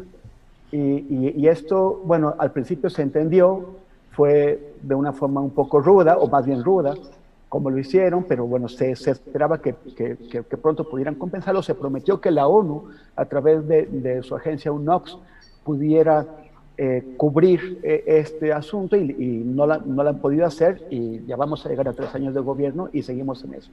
Entonces yo creo que, que ahí hay una cosa en la que debió centrarse López Gatel mm. sin ir a, o sea, con, es, un, es, un, tema extremadamente delicado. Él no quiso decir jamás que los niños con cáncer dan golpes de Estado, eso es tonto, o sea, es, es estúpido. Pero, pero lo que él quiso explicar cómo este tipo de de eh, temas tan delicados son recuperados por los grupos de la, derecha internacional para tratar de propiciar esos golpes de, Estado. Esa es otra cosa. Este, pero la forma es como, o sea, el, problema es cómo lo hizo. O sea, lo, hizo eh, menospreciando la, protesta de los padres y las madres de estos niños, eh, diciendo que son solamente 20, si son mil o son 20 niños con cáncer que no tienen acceso a medicamentos, es un problema muy grave que es de, de, su área, es de la Secretaría de, de, Salud. Y lo están menospreciando de una forma muy, muy torpe. Si él sabe que la derecha internacional se basa en esos temas tan delicados para tratar de propiciar golpes de Estado, ¿cómo es que él no es extremadamente cuidadoso al momento de tratar estos temas? Sí. Temoris, gracias por tu opinión, por tu punto de vista. Arnoldo, mm, también ya algo adelantaste de, de este tema, pero, o lo tocaste, eh, pero ¿qué opinas en general de las declaraciones de López Gatel, la reacción que provocaron y a mí me parece lo sustancial de lo que él dijo, lo del poder y la corrupción de las farmacéuticas por un lado y por otro el de la capacidad de ciertos consorcios de intereses de utilizar causas justas y válidas eh, para potenciar eh, golpes políticos contra gobernantes que no son del agrado de esos grupos de interés. Mira, el tema de las farmacéuticas es profundo. Yo creo que desde el Seguro Popular, que fue construcción de gobiernos panistas, se generó un tráfico notable con el manejo de las compras de medicamentos en los estados de la República, en el, en el, gobierno federal, en el IMSS. Te puedo hablar de Guanajuato. En Guanajuato tuvimos casos documentados, periodísticamente expuestos, por ejemplo, de cómo se crearon empresas exprofeso puestas a nombre del chofer de un funcionario para venderle 700 millones de pesos anuales de medicamentos al gobierno del estado de Guanajuato en la época de Juan Manuel Oliva, desde el Instituto de Pensiones del Estado, el instituto que supuestamente para favorecer el tema de la recapitalización, el ISEG era el vendedor de medicamentos y generaba una utilidad, pero en realidad esta utilidad quedaba en la empresa privada que, al Instituto de Pensiones le surtía los medicamentos y donde había, había corrupción evidente.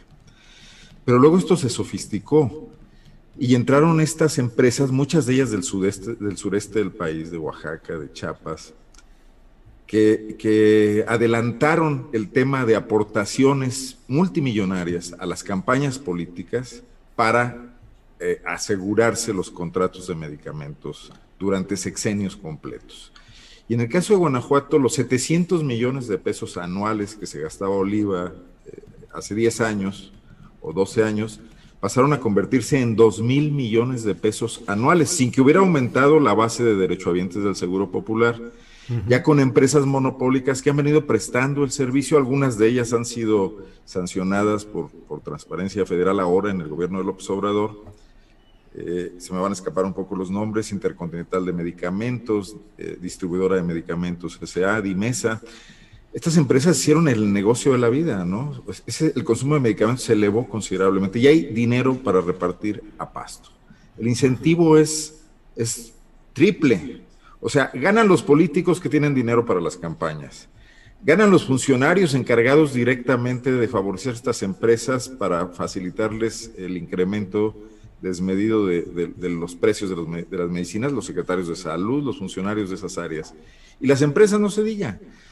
Desmontar ese mecanismo requería una ingeniería de, diverso, de diversos eh, aspectos, financiera, pero también eh, forense, y también requería una, una, específica en el tema de la salud, de cómo, porque funcionan muy bien. Hacen llegar aspirinas al último rincón del país, las hacen llegar muy caras, pero las hacen llegar. Sustituir eso tendría que haber exigido una eficiencia similar que no le apostara a la corrupción, que le apostara al compromiso que quiere López Obrador con, con la función pública, ¿no? Pero para eso había tenido que designar a un secretario de salud altamente operativo. Yo entiendo que López Gatel es el subsecretario de un área específica y que ha enfrentado la pandemia, etcétera. Pero el secretario de salud es un hombre mayor de edad que descansa en sus subordinados y que no se le ve un liderazgo más que moral y más que la confianza que le tiene el presidente. Algo similar a lo que pasa en muchas otras áreas del gobierno, ¿no? Y entonces esa secretaría está desmantelada. A mí me parece una renuncia terrible que vayas por la ONU para que te entregue un certificado de buena conducta y cero corrupción, reconociendo que no hay en México capacidad profesional para hacer eso. Bueno, también ahí eh, hay, hay, una falla grave, ¿no? La 4T prometió que iba a generar una administración pública eficiente y honesta, no que iba a recurrir a la ONU o a consultores internacionales de cualquier tipo, que son susceptibles de los mismos eh, manejos que cualquiera, ¿no? Que cualquier individuo, y se saben casos en la ONU y de, corrupción, ¿no? Y de, y de, vinculación a organizaciones, a estos monopolios mundiales. Porque hay que recordar que en México no se fabrican medicinas, se distribuyen medicinas. Los laboratorios son todos empresas extranjeras, ¿no? Entonces, pues en el origen de eso está el, está el problema. La corrupción es muy mala, pero funciona Funciona para hacer llegar las cosas. Luchar contra la corrupción implica ser igual de eficiente y, erradicar la corrupción. Ahí, al final cuentas, sobraría dinero para mejorar esos mecanismos. López Obrador no le quiere pagar mejor a los funcionarios públicos. Está bien, pero entonces, donde hay uno que ponga dos para que realicen la chamba. Porque acá se ayudaban mucho las empresas y los funcionarios con la finalidad al final del día de llevarse impresionantes ganancias todos al mismo tiempo. Entonces, sí me parece un problema estructural que hay que enfrentar y que no se va a combatir eh, eh, eh, con declaraciones públicas y periodísticas y declaraciones de buena voluntad y decir somos diferentes, ¿no? Es una, es una tecnología, al final de cuentas, de administración pública. Claro. Arnoldo, gracias. Déjenme que no solo este espacio esté guanajuatizado, déjenme, déjenme también potosinizarlo un poco. En la jornada San Luis, que he dirigido durante mucho tiempo, em, en abril de 2016, en 2016 publicamos como nota principal con letras grandes quién es Sandra Sánchez Ruiz. Y de ahí se desató toda una polémica que subsiste porque esta persona, Sandra Sánchez Ruiz, facturó 34 millones de pesos para el gobierno que encabezaba el grupo de Ricardo Gallardo, el que ahora es eh, el gobernador electo de San Luis Potosí. 34 millones de pesos que no tenían ningún sustento porque hasta el momento nadie sabe quién es Sandra Sánchez Ruiz, dónde está su domicilio, cuál es su empresa, por qué facturó, porque lo único que se encontró en Soledad de Graciano Sánchez, que es una zona conurbada a la ciudad de San Luis Potosí, fue una casa, un, departamentito chiquito con algún número pintado ahí, y esa era la sede de la empresa que supuestamente había eh, comprado, que había facturado 34 millones de pesos de medicinas para la atención de trabajadores de ese municipio. En fin, luego de esta, esta potosinización de la información, paso con Arturo Rodríguez. Arturo, ¿qué opinas de este tema, de las declaraciones de López Gatel, sus consecuencias, las farmacéuticas y este tema que tanto está generando ruido de la utilización o no de estos temas sensibles para campañas de golpeteo político profundo? Y, eh, a veces es un poco difícil abordar eh, este tipo de polémicas porque creo que hay eh, pues diferentes ángulos que pueden darle la razón en algunos aspectos a unos y a otros. O sea, para empezar, yo creo que es muy claro que existe un problema político o un problema que se ha traducido en problema político en función de un reordenamiento en el esquema de contrataciones en el que se han visto afectados grandes eh, proveedores. Eh, porque bueno, eh, tenemos casos como estos de Guanajuato, de San Luis que acabamos de escuchar, pero claro que está por ahí PISA, que es, si no me equivoco, uno de los grandes financieros de mexicanos contra la corrupción e impunidad, y que pues eh, esta organización ha abordado algunos temas relacionados con el sector salud y con la eh, eh, seguridad social, o sea, con el INS, con el ISTE, evidentemente con un sesgo del mismo modo que lo ha hecho, por ejemplo, Latinus, que es un medio cuyo, entre cuyos accionistas o financieros se encuentra uno de los grandes farmacéuticos, como lo es, eh, o, proveedores del sector salud, como lo es Alexis Nikin, uno de los yernos o, el yerno de, Roberto Madrazo. Entonces, claro que hay eh, esta situación, como también la ha habido en otros momentos en relación, por ejemplo, al doctor Lomelí, el jalisciense, que eh, en su momento pues fue expuesto por diferentes eh, contratos, eh, pero que evidentemente tenían como fuente original a sus competidores que se han visto afectados por las políticas o por las nuevas políticas de contratación. Ahora bien, esta es una primera parte que existe, que es real, que ahí está, que no, no, no se puede soslayar. Eh, yo luego veo muchos comentarios que dicen, eh, y de algunos actores políticos, los veo por acá en el chat, pero los veo de algunos actores políticos diciendo, ¿y dónde están los detenidos? ¿Y dónde están los expedientes? ¿Y dónde están las supuestas investigaciones? Yo creo que a estas alturas es muy claro que muchos de los excesos que se han dado en este país, y específicamente en el caso del sector salud, de las farmacéuticas y otras proveedurías, no es que se incurra en una ilegalidad, sino que los excesos han estado legitimados en función a normas laxas o a simulación de cumplimientos, por ejemplo, de licitaciones. Entonces, ahí no es que los casos de exceso, de corrupción, tengan que ser sancionados, sino que hay una realidad que se tiene que reorientar y con eso creo que nadie podría estar eh, pues en contra, quien lo esté, pues será porque tiene una visión diferente o, interesada de las cosas. Ahora, el problema está, creo que como muchas cosas en la 4T, en la forma en la que los nuevos esquemas de contratación se plantean eh, y cuáles son las consecuencias de, lo, de las novedades administrativas que se han planteado. Y yo creo que en este sentido ha habido o bien falta de información, falta de transparencia o falta de eficacia para resolver una problemática que existe y que ciertamente como apuntaba, y este es otro ángulo del mismo tema, como apuntaba Carolina Rocha hace, eh, no me acuerdo si fue el día de hoy, el día de ayer, eh, que decía Carolina, a ver, esto del desabasto de medicamentos no es de este sexenio.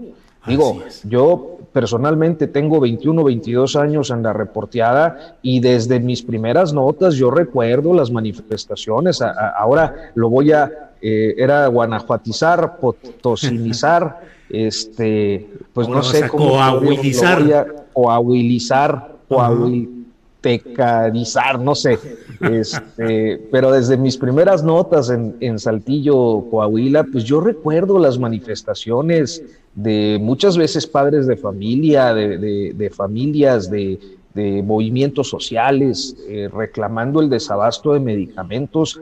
Llegamos a publicar en, en, algunas oportunidades las condiciones del sector salud con parturientas ahí en, en, los pasillos, en el piso, dando a luz porque no se daban abasto con la infraestructura, etc. Entonces, el problema de, de la salud de este país, de la salud pública, no es nuevo, ni es de este sexenio, ni el desabasto es de este sexenio. Ni... Lo que pasa es que efectivamente hay una discusión. Ahora, o un ángulo adicional, espero ya ir cerrando, es que eh, pareciera que ahora toda crítica a las políticas públicas, sea cual sea el tema, tiene que pasar por este crisol de, eh, es un golpe contra el gobierno, cuando también es indispensable que haya posiciones que le exijan al gobierno cumplir con su responsabilidad. Y alguien dirá, ¿por qué antes no lo hacían? Bueno, pues creo que ese no es el parámetro. El parámetro es que quien está tiene que dar respuesta a las problemáticas que existen. Y en medio de esta polarización de posiciones, yo creo que eh, el día de hoy una de las lecturas que eh, aquí voy a hacer este voy a lord molecular a la columna astillero de la jornada, pero me parece que eh, pues deja ver con mucha claridad eh, este, este aspecto político del tema. Con, con López Gatel, que ciertamente puede ser, digamos que poco ortodoxo al abordar una problemática como la que eh, acaba de, de, abordar en estos días sobre este de, esta forma en la que desliza. Bueno, se ha usado esta narrativa para eh, en algunos golpes es poco ortodoxo en un servidor público, como poco ortodoxa es la narrativa de la 4T. Yo creo que ya a tres años pues, deberíamos estar acostumbrados a que haya este tipo de expresiones, pero me parece que la columna astillero lo ha dejado muy claro todo, ¿no? Eh, entonces creo que aquí el que tendría que estar comentando el asunto, comentándonos su perspectiva, es don Julio Hernández López. Eh, y no, no, no uno que a lo mejor este, se extiende demasiado en algunos comentarios tratando de sintetizar pues un, o desmadejar un tema tan complejo. No, al contrario, Arturo. Eh, gracias, gracias por tu participación y tus comentarios. Eh, Temuris Greco, pues ya que habla Arturo de estas eh, escenas tan poco ortodoxas, tan peculiares, hoy un gobernador de un Estado de la República, un gobernador en funciones, muy trajeado y muy presentado como un titular de un poder ejecutivo estatal, sentado en un banquillo o en un banco, según queramos ver, eh, afuera de Palacio Nacional y pidiendo audiencia al presidente de la República para entregarle las pruebas que él dice tener de que el crimen organizado apoyó al partido Morena y fue el que propició los triunfos de Morena en Michoacán. ¿Qué opinas de la escena y de la esencia de este hecho, Temuris Greco? Bueno, cualquier gobernador tiene, tiene mecanismos para, para conseguir una, una, cita con el presidente y que sin que tenga que ir a sentarse ahí. También, también se la pueden negar sin que tenga que ir a sentarse ahí. O sea, eso es evidentemente un espectáculo, un espectáculo político que a mí me parece que, que es, que sigue en una tónica que ha traído eh, eh, Silvano Aureoles de, de, desesperación. O sea, son, son, son eh, ya gestos de, de, de desesperación que, que muestran todo lo que está dispuesto a hacer para no ir a la cárcel el, cuando él dice, los michoacanos no estamos dispuestos a permitir que el narcotráfico regrese al gobierno. Pero si no se ha ido, señor, o sea, a ver, primero tendría usted que, salir y ya después hablamos de que algo va a regresar. pero, pero él, tiene muchas, debe muchas, eh, no solamente en, su relación con el crimen organizado, sino con abusos graves de, de derechos humanos. Está el caso de abril de 2017, cuando él ordenó que la policía estatal tomara violentamente la población purépecha de Arantepacua, dejaron, mataron a cinco personas, eh, torturaron a, al menos 10, se llevaron ilegalmente presas a unas 30, y, por ese tipo de cosas él tiene que responder. Eh, es, es, es como ridículo, pero evidentemente ya, ya perdió el sentido de, de, lo que es eso, su banquito afuera de Palacio, es como para, para, pues para llevarle una paleta helada y decirle, señor, no, no, no sé, es es como triste eh, lo que está dispuesto a hacer, o sea, poner, ponerse en ridículo de esa forma. Y el, el, presidente a mí me parece que, que argumentó bien, pues, a ver, él, lo que él me viene a plantear no me corresponde a mí, hay instancias. Pero además el presidente sabe que, que básicamente si él recibiera a, Silvano Aureoles, lo, lo único que, que, Silvano Aureoles intentaría proponerle es un pacto en lo oscurito. Y, creo que López Obrador no está dispuesto a escuchar ni qué le ofrecen ni qué le piden. él, él, dice, vamos a hacerlo como, como se deben hacer las cosas bien, o sea, así. Muy bien, Temoris, gracias. Eh, Arnoldo Cuellar, ¿qué opinas de este, de esta escena del gobernador de Michoacán afuera de Palacio Nacional, sentado en su banco? Ya se levantó y ya se fue, pero estuvo horas ahí solicitando ser recibido por el presidente de la República. Tu opinión, tu opinión, por favor, Arnoldo. Qué, papelones estamos viendo. Yo coincido una parte con Temoris, o sea, está preocupado y además por el crédito, donde creo que fue muy, muy desasiado el manejo de un crédito estratosférico que con el que endeudó a la administración, pero también creo que en otra parte está tratando de acumular capital político, porque recordemos que la oposición sigue descabezada. Y bueno, y si hay alguien descabezado particularmente es el PRD, y probablemente Aureoles tenga que regresar ahí. Dudo que lo admitan en el PRI en estos momentos. Si Peña Nieto influyera probablemente, pero parece que no. Entonces, él tiene también la plataforma de Latinos, donde de alguna manera eh, puede respaldarse. Digo, algo invirtió, invirtió ahí mucho dinero público en Michoacán. Y le puede servir para negociar, pero los políticos no solo piensan en términos defensivos, también probablemente esté buscando este espacio donde, además de librar cualquier responsabilidad, quiera generar un espacio para mantenerse en el juego político frente a, frente a una oposición que no tiene cuadros, sigue sin tener cuadros, ¿no? que va a requerir operadores. Es un poco como lo veo. Creo que López Obrador contestó muy bien. Si tiene denuncias, que vaya a la fiscalía. Si son electorales, que vaya al INE. Pero además supongo que en Michoacán el PRI tiene el PRI, perdón, el PRD o quien sea. Bueno, iban aliados todos. Tiene abogados, tiene dirigentes partidistas a los que les tocaría un poco esa chamba, ¿no? No veo por qué el gobernador tenga que encabezarla particularmente, ¿no? Sí, Arnoldo, gracias. De lo que comentas, te pregunto, dices eh, o mencionas esa eh, versión o ese señalamiento de financiamiento desde el gobierno de Michoacán hacia Latinus. Y te pregunto, em, ¿deberían los periodistas que participan en Latinus hacer una aclaración respecto a las versiones de que son financiados eh, tanto por Roberto Madrazo a través de su yerno, como eh, quienes mencionan que la propia, las finanzas del Estado de Michoacán operadas por Aureoles estarían apoyando ese tipo de periodismo, o bien se hace un proyecto periodístico, se busca financiamiento y adelante. ¿De qué país estás hablando, Julio? ya me mataste toda la, toda la pretensión deberían, analítica. No deberían de hacer. Pues sí. No, no sé, no sé, pues digo, está, están, eh, no están haciendo periodismo, están usando el periodismo para hacer pues, una extensión de la política, ¿no? que, que, que, bueno, también digamos, fuera máscaras, ¿no? Eh, ¿Para qué ha servido el periodismo en México a lo largo de los años? Eh, para defender intereses empresariales, aliado con los políticos, eh, para generar, para en los estados, Julio, en Guanajuato, en todos estos, no, no, era típico que salía un nuevo periódico porque había un nuevo precandidato a gobernador que regularmente venía de la Ciudad de México claro. y ahí surgieron muchos proyectos periodísticos. Entonces, claro. pues, no podemos hablar de que nadie esté aquí rompiendo una tradición, no, no podemos abandonar más bien ese periodismo parasitario del poder, recadero del poder, incluso el que hoy se vincula a Andrés Manuel López Obrador también, lamentablemente. Yo creo que nos toca a los periodistas, pues, saber ahí cómo le podemos hacer. Ahora, hasta las fuentes de financiamiento de posibles fundaciones internacionales están mal vistas. Entonces, ¿a quién vamos a recurrir? Uh -huh. Bien. O sea, sí urge transparencia en todos los sentidos, todos estamos obligados a ella. Algunos proyectos estamos empezando en ese difícil asunto.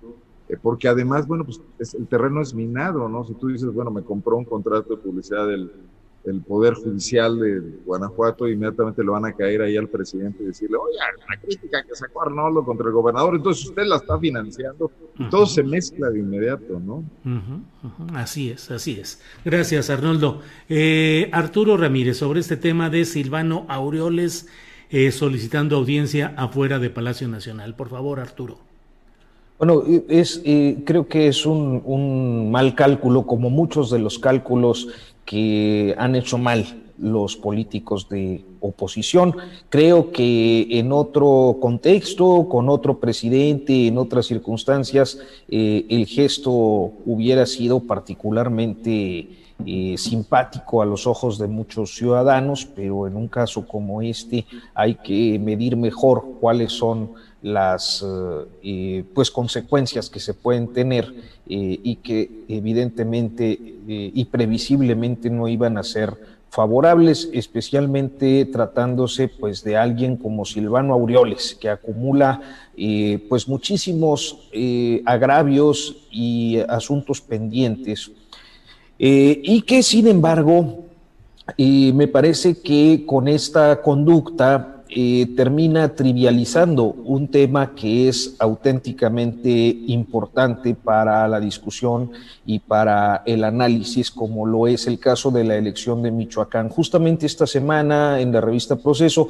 acabo de publicar una conversación con Cristóbal Arias Solís, sí. eh, este político michoacano que viene de pues la tradición de las izquierdas partidistas desde el Frente Democrático Nacional y la fundación del PRD hasta Morena y últimamente de manera testimonial en Fuerza por México. Y los datos duros reflejan efectivamente una condición atípica en el distrito número uno federal, que son dos distritos, creo que el 23-26 locales, que se ubican en la zona de Lázaro Cárdenas, Michoacán, Tierra Caliente, con una votación atípica donde hubo efectivamente actuación de hombres armados. Eh, el candidato ganador con un margen muy amplio fue Leonel Godoy.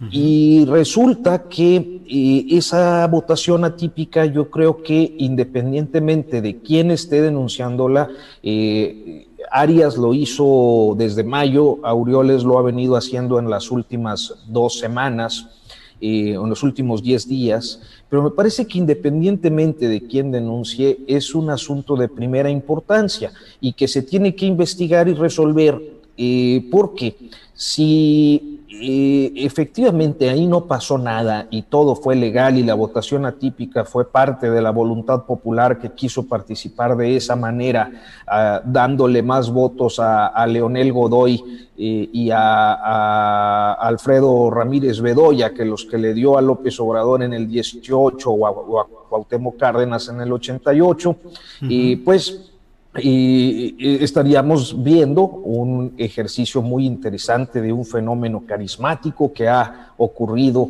en eh, Lázaro Cárdenas y la Tierra Caliente Michoacana. De lo contrario, si efectivamente hay ahí una situación fraudulenta y hay eh, operación de grupos eh, armados delictivos a favor o en contra de algún candidato o partido, pues también tiene que resolverse porque esto sería gravísimo para, eh, para la democracia. En cualquier caso, siendo un tema tan importante, me parece que el show de Silvano Aureoles contribuye pues justamente a lo contrario a que el asunto quede trivializado en un escándalo del gobernador, cuando el problema no es el gobernador, es la democracia, cuando el problema no es su pleito o, la forma en la que intentó de manera infructuosa poner en jaque al presidente, sino pues una condición concreta en un lugar específico que yo creo que tendría que quedar perfectamente esclarecido, tanto para los michoacanos como para el país. Bien, Arturo, muchas gracias. Em, son las 2 de la tarde con 48 minutos, así es que alcanzamos a plantear una última pregunta en esta ronda final. Eh, Temoris, pues hablamos de eh, Silvano Aureoles y su sentado en su banco afuera de Palacio Nacional, pero por otro lado, en una secuencia organizada de presidencia de la República, está recibiendo a gobernadores electos y ayer recibió a dos gobernadores en funciones, a mm, Javier Corral de Chihuahua, que va de salida, y a Enrique Alfaro de Jalisco, que todavía le queda presencia en esta entidad occidental. Pero, em, ¿cómo ves esas reuniones con Corral y con Alfaro? De Corral se habla que incluso estaría eh, analizando si deja el Partido Acción Nacional y busca, dice él, que a lo mejor su opción más cercana sería Movimiento Ciudadano. Y el propio Enrique Alfaro, que de meses anteriores en los que estaba en una posición muy declarativa, muy fuerte, de mucha presencia en los medios nacionales, pues ahora se la ha llevado tranquilita. ¿Cómo ves estas eh, reuniones y qué significados pueden tener la de Corral y la de Alfaro con el presidente López Obrador, Temoris? O sea, bueno, primero quisiera nada más seguir en la línea de lo que dijo Arturo, ¿no? O sea, en, este atrincheramiento que hay, en, donde solamente creo lo que quiero creer y, no. En, el tema de la, de, la, posible intervención de grupos de crimen organizado en Michoacán y también en Sinaloa y posiblemente en otros sitios, en, esas denuncias a favor de Morena y seguramente en otros lados a, a favor de otros partidos, pues tenemos que ver qué es lo que pasó. A mí me parece que, que, si, que si Morena y el presidente realmente están interesados en combatir eh, la corrupción y el crimen organizado, tendrían que ir a ver qué es lo que pasó. Leonel Godoy está intentando asumir posiciones directivas eh, en, con, con, Morena, y, pero, pero ¿cómo, ¿cómo, ganó? O sea, ¿es cierto esto? Eh, estas votaciones atípicas sí, sí, sí se pueden explicar así me parece muy grave, muy peligroso. Y si, si, fuera el PRI, el PAN y el PRD o el, Verde, diríamos, claro, así han operado siempre. Pero, pero Morena se supone que es otra cosa. Entonces tendría que ser el primer interesado en, en, aclarar qué es lo que ocurrió. Y si sí hay esas intervenciones, pues entonces poner orden adentro de sus filas y, poner en su lugar, por ejemplo, a, a Leonel Godoy, si es que efectivamente él tiene algo que ver en, cuanto a lo de Corral y, lo, y, lo, de Silvano, pues ya, que es que hace unos días Corral le dio una entrevista a Hernán Gómez Rueda, en la octava, y donde, donde se ve un Corral pues ya este, muy desnorteado, ¿no? Siendo del norte. Pues, desnorteado. Muy, muy desnorteado. Este, es así como que dice, me quedé aislado, él reconoce que se quedó aislado, dice que envenenaron su, relación con el presidente, que venía a Palacio Nacional a tratar de arreglar esas, eh, esos desacuerdos que había con el presidente. Eh, y ahí es que perdió por todos lados, o sea, perdió eh, una, una, una, facción del PAN, no solamente que no es la suya, sino contra la que él hizo activismo, o sea, él hizo activismo contra, contra, contra la candidata del PAN que ganó, contra Maru Campos. perdió por todas, todas, perdió adentro de su partido, perdió en la elección federal, de, estatal, y, ahora ya, ya no lo quieren en el PAN, él que pudo, que ha aspirado varias veces a ser candidato presidencial del PAN. Entonces sí se ve muy, muy aislado y está intentando restablecer algún tipo de puentes. Este, eh, Antes ha sido un poquito cercano a, López Obrador. Eh, hay que, decir que Corral, siendo eh, candidato del PAN, despertó muchas esperanzas de, hacer un buen gobierno en Chihuahua y no, y no lo hizo. Sí. Este, y, y, bueno, pues ahora está viendo a dónde va y está, está, está buscando. No es el caso de Alfaro. Alfaro todavía tres años más. Tiene, tiene tres, tres, años más de gobierno. Eh, es una figura pues, de, referencia adentro de ANC. Logró conservar bastiones eh, metropolitanos en, en, Jalisco. Y, y, y, pues ya no tiene la presión de las elecciones, ya vio que su alianza federalista primero fue descabezada con, fue des, descabeza de vacada. Mm, descabeza de vacada. sí. Y, este, y, y, además parieron varios estados, entonces se está buscando recuperar la, la, la, interlocución para lo que le queda de gobierno. A mí me parece que eso también demuestra una recuperación de influencia por, por, parte del gobierno de López Obrador y que, que, se ve enfatizada por el, pues por el triste desempeño de, de Silvano con su sillita allá afuera de, Palacio. Bien, Temoris, muchas gracias. Arnoldo Cuellar, sobre este tema de las reuniones de Javier Corral, chihuahuense, y Enrique Alfaro, jalisciense, con el presidente de la República. Por favor. Yo creo que después del fragor de la campaña y de la elección, sí vendría bien a todos los actores políticos un momento de repliegue, un momento de reflexión y de reencuentro y de definición de hasta dónde pueden llegar sus pisos comunes y dónde podría haber ya diferencias irreconciliables. Porque los problemas que, bueno, y me refiero más al caso de Alfaro, que es un gobernador que va a completar su trayecto junto con López Obrador, porque no pueden resolver los problemas de sus estados solos, tampoco contra la federación. Y entonces la pirotecnia verbal que, cruzó las campañas y antes que con las con los agrupaciones, distintas agrupaciones de gobernadores, tensó cosas, pero llevar eso al extremo los complica a todos el propio presidente necesita también una tregua para replantear cosas, porque los problemas que están ahí son reales, ¿no? Esto que a los que se refieren tanto Arturo como Temoris, bueno, debería ser preocupación de todos los partidos políticos, de toda la clase política. entiendo que a algunos no les interese porque si no, no tendrían manera de permanecer en ella. Eh, la infiltración del crimen organizado en ciertos lugares del país, ¿no? Porque, eh, bueno, tuvimos candidatos asesinados en, muchos lados, en Guanajuato ahora también, eh, por grupos de los que todavía no se conoce bien qué objetivos perseguían, ¿no? Y cuáles eran las, las vinculaciones eh, o de los que se beneficiaron con su muerte o de las mismas víctimas. Y esto es un cáncer al interior del sistema político. El INE, por ejemplo, que también está tensionado con el presidente y con Morena, también tendría que tener aquí un papel fundamental. Si, si no puede por su cuenta llevar a cabo más adelante, y, creo que no tiene las herramientas, tendría que establecer acuerdos y convenios con Hacienda, con el SAT, con la Unidad de Inteligencia Financiera, para, para por lo menos, por lo menos, tener información de dónde están ocurriendo cosas eh, que, de este tipo, ¿no? Asociación delictiva con campañas políticas que yo creo que como simples observadores y muchos ciudadanos también lo están, lo están viendo. ¿Por qué desde el poder cerrar los ojos ante esta delicadísima situación que no tiende más que a, empeorar, ¿no? Y que ya la vemos en estos territorios donde prácticamente son ellos los que mandan, ¿no? Y, imposible que un alcalde con su menguada fuerza, incluso política y policial, puede hacer frente a esto. Termina plegándose absolutamente hasta por cuestiones de, supervivencia y tenemos ahí esa franja entre Michoacán y Jalisco, donde está el faro, y otras más, ¿no? En el país. Eh, no se va a poder porque, pues, ya está aquí encima la, la, consulta sobre los expresidentes que se convierte en otra batalla política pro y anti-AMLO.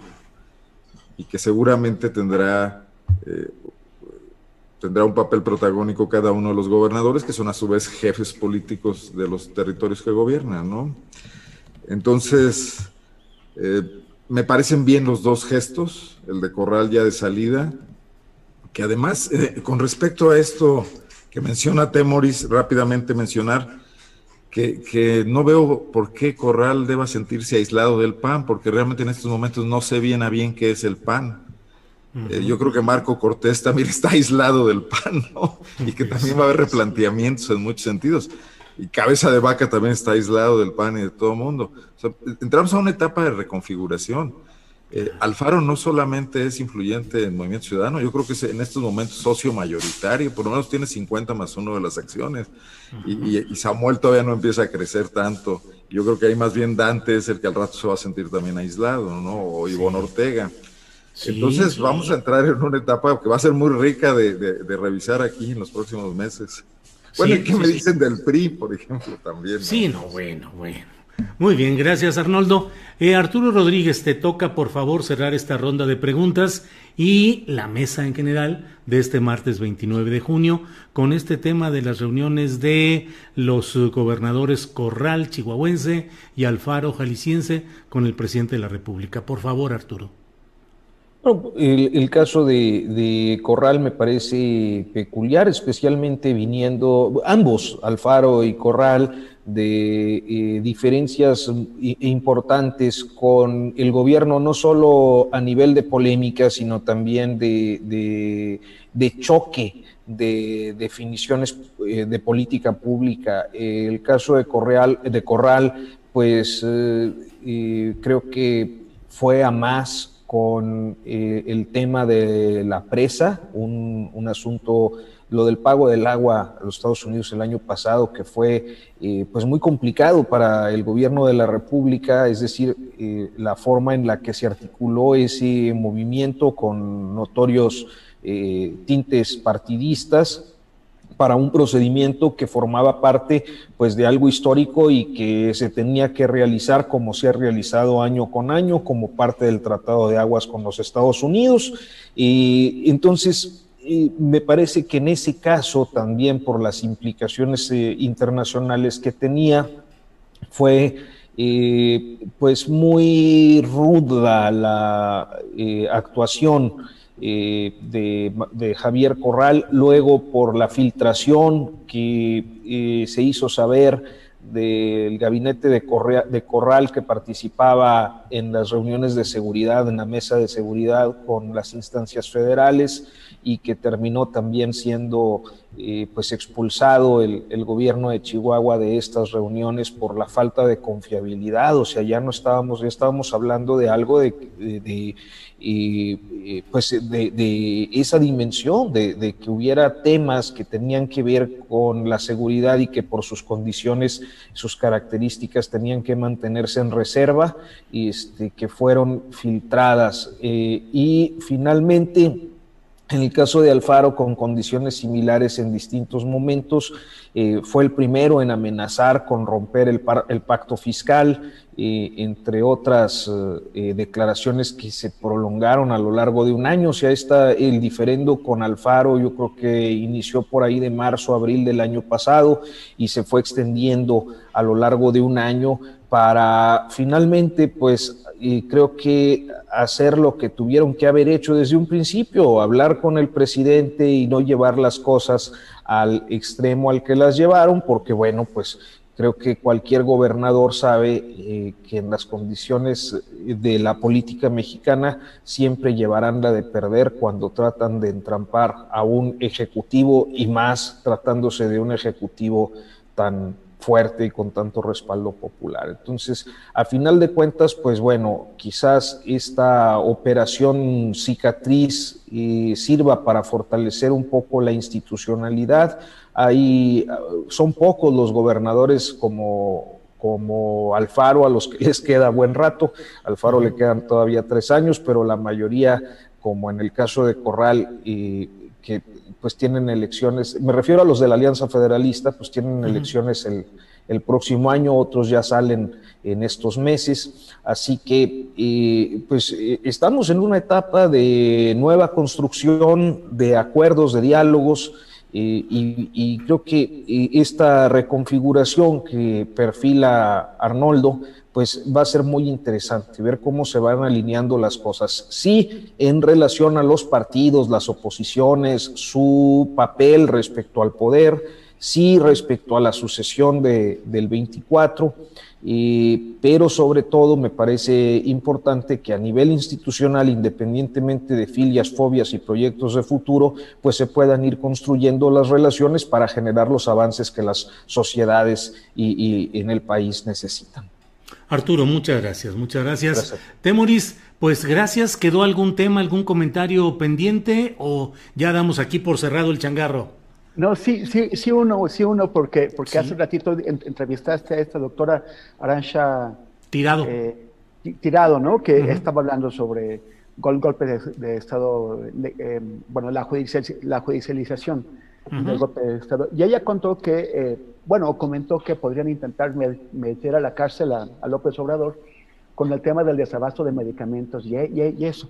Y me quedé pensando, o sea, si alguien realmente está pensando en, de alguna forma, con ese tema u otro, tratar de meter a la cárcel a Andrés Manuel, pues debería pensársela dos veces, porque no vaya a ser que, que se le cumpla el deseo. Y, o sea, porque López Obrador dice que en 2024 se va a ir a, a, Palenque, ¿no? A su rancho. Y, y, si, si, lo tratan de meter a la cárcel, pues lo, lo van a forzar a, regresar en 2030. Va a tener 70 y, 76 años, Biden ganó a los 77, y además aguas con lo que hace la cárcel, porque miren, miren a Lula, o sea, Lula lo, lo metían a la cárcel y ahorita tiene 75 años y Lula is back. Entonces a mí se me quedó como que aguas con su, porque, y, y, el, el, desaforo también dice algo, ¿no? O sea, si quieren provocar a Andrés Manuel, esa es la mejor forma de hacerlo. Yo, yo en sus zapatos mejor me lo pensaría. Gracias, Temoris. Arnoldo, ¿algún comentario final, algún tema? ¿O aquí cerramos el changarro? Tú dirás. Hay no reelección, ¿no? En este país ¿Eh? todavía. Yo no me imagino a López Obrador de casi 80 años designando un gabinete de, señores de 120, Así es. Sí, no, no hay reelección, desde luego, no es eh, discontinua como en otros países. Eh, bien, pues Arnoldo, muchas gracias. Arturo Rodríguez, ¿algún comentario final, tema o la despedida, como tú nos hagas favor, Arturo? No, no, no, pues nada más este, agradecerte nuevamente por la oportunidad de coincidir en este espacio y, este, también por las consideraciones tanto en Twitter como aquí en, Astillero Informa que, tuviste en días pasados, este, que de verdad valoro mucho, tratándose de un, de un periodista al que admiro y respeto mucho como, como tú, Julio este, pues no tengo más que palabras de agradecimiento. Al contrario, Arturo, me dio mucho gusto ver que estás eh, escribiendo una columna en el Lealdo de México y además una columna bien reporteada, viendo, bien señalando aspectos muy interesantes respecto a Gabriel García y su salida del cargo de coordinador de programas sociales de la presidencia. Así es que, ¿cada cuándo va a salir, Arturo? Los sábados. Los sábados. Los sábados. Los sábados el Heraldo Diario. En el Heraldo, muy bien. Pues muchas gracias. ¿Perdón? Me sumo a la felicitación. Sí, muchas gracias. Sí, felicidades, felicidades y, pues fuerza.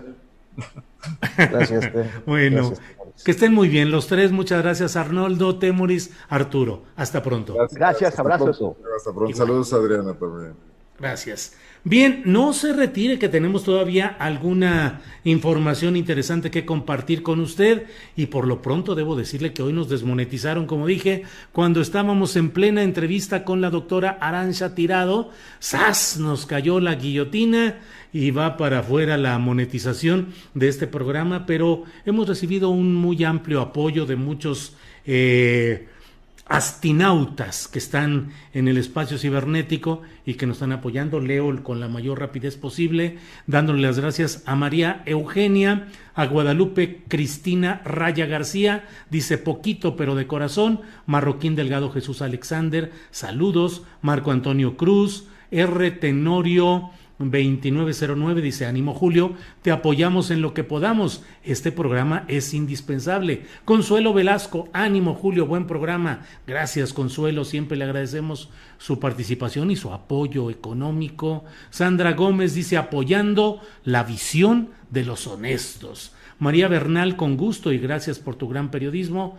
E 33 Presunto, Marta BR, Concepción Mirafuentes, Elena Saldaña, Loza Marta, eh, Fernando Galicia, Rosa Sánchez Martínez nos envía, dice, contra la censura de YouTube, un saludo desde Suecia. Gracias por mantenerme informada de lo que pasa en mi país y nos envía, pues que son coronas suecas. Muchas gracias. Eh, Magda Jan, a seguir con el análisis, Alfonso Rojas Durán, eh, desde la Baja California Sur, Araceli Cobos, eh, estimado Julio, mi aportación para que continúes con este esfuerzo de informar objetivamente en estas épocas de infodemia. Gracias por tu trabajo y el de tus colaboradores. Marco Oropesa.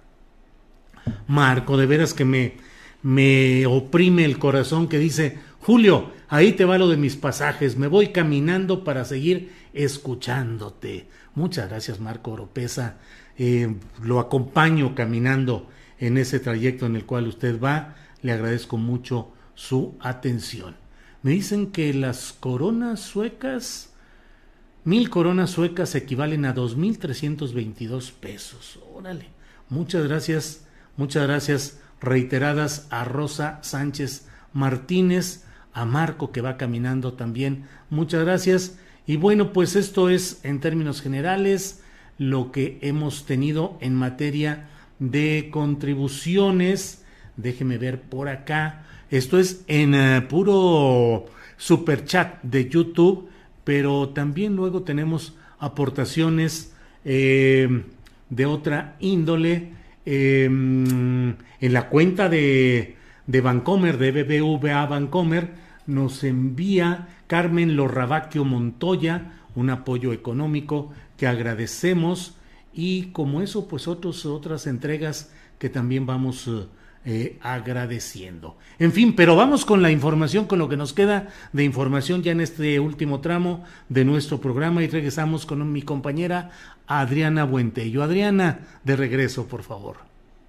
Julio, pues tenemos información de último momento en un comunicado el despacho de abogados, asesoría jurídica victimal, informó pues que un juez declaró culpable de homicidio al ingeniero Juan Mario Velarde Gómez, si se acuerdan, director responsable de obra del colegio Enrique Repsamen por la muerte de 26 personas tras el mm. colapso del plantel durante el sismo ocurrido pues, en 2017, el 19 de septiembre, julio.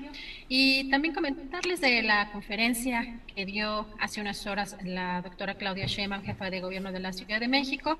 Ella dijo que pues el metro lo recibió eh, pues con 50 años de antigüedad y rechazó además eh, calificar o evaluar el desempeño de Florencia Serranía porque señaló que lo importante es mirar hacia adelante, aunque consideró que la ahora exdirectora del metro es una persona calificada. Vamos a escuchar. El metro nosotros lo recibimos con 50 años, particularmente la línea 1, y lo más importante pues es la seguridad a los usuarios y garantizar esta modernización a la que nos comprometimos desde el principio.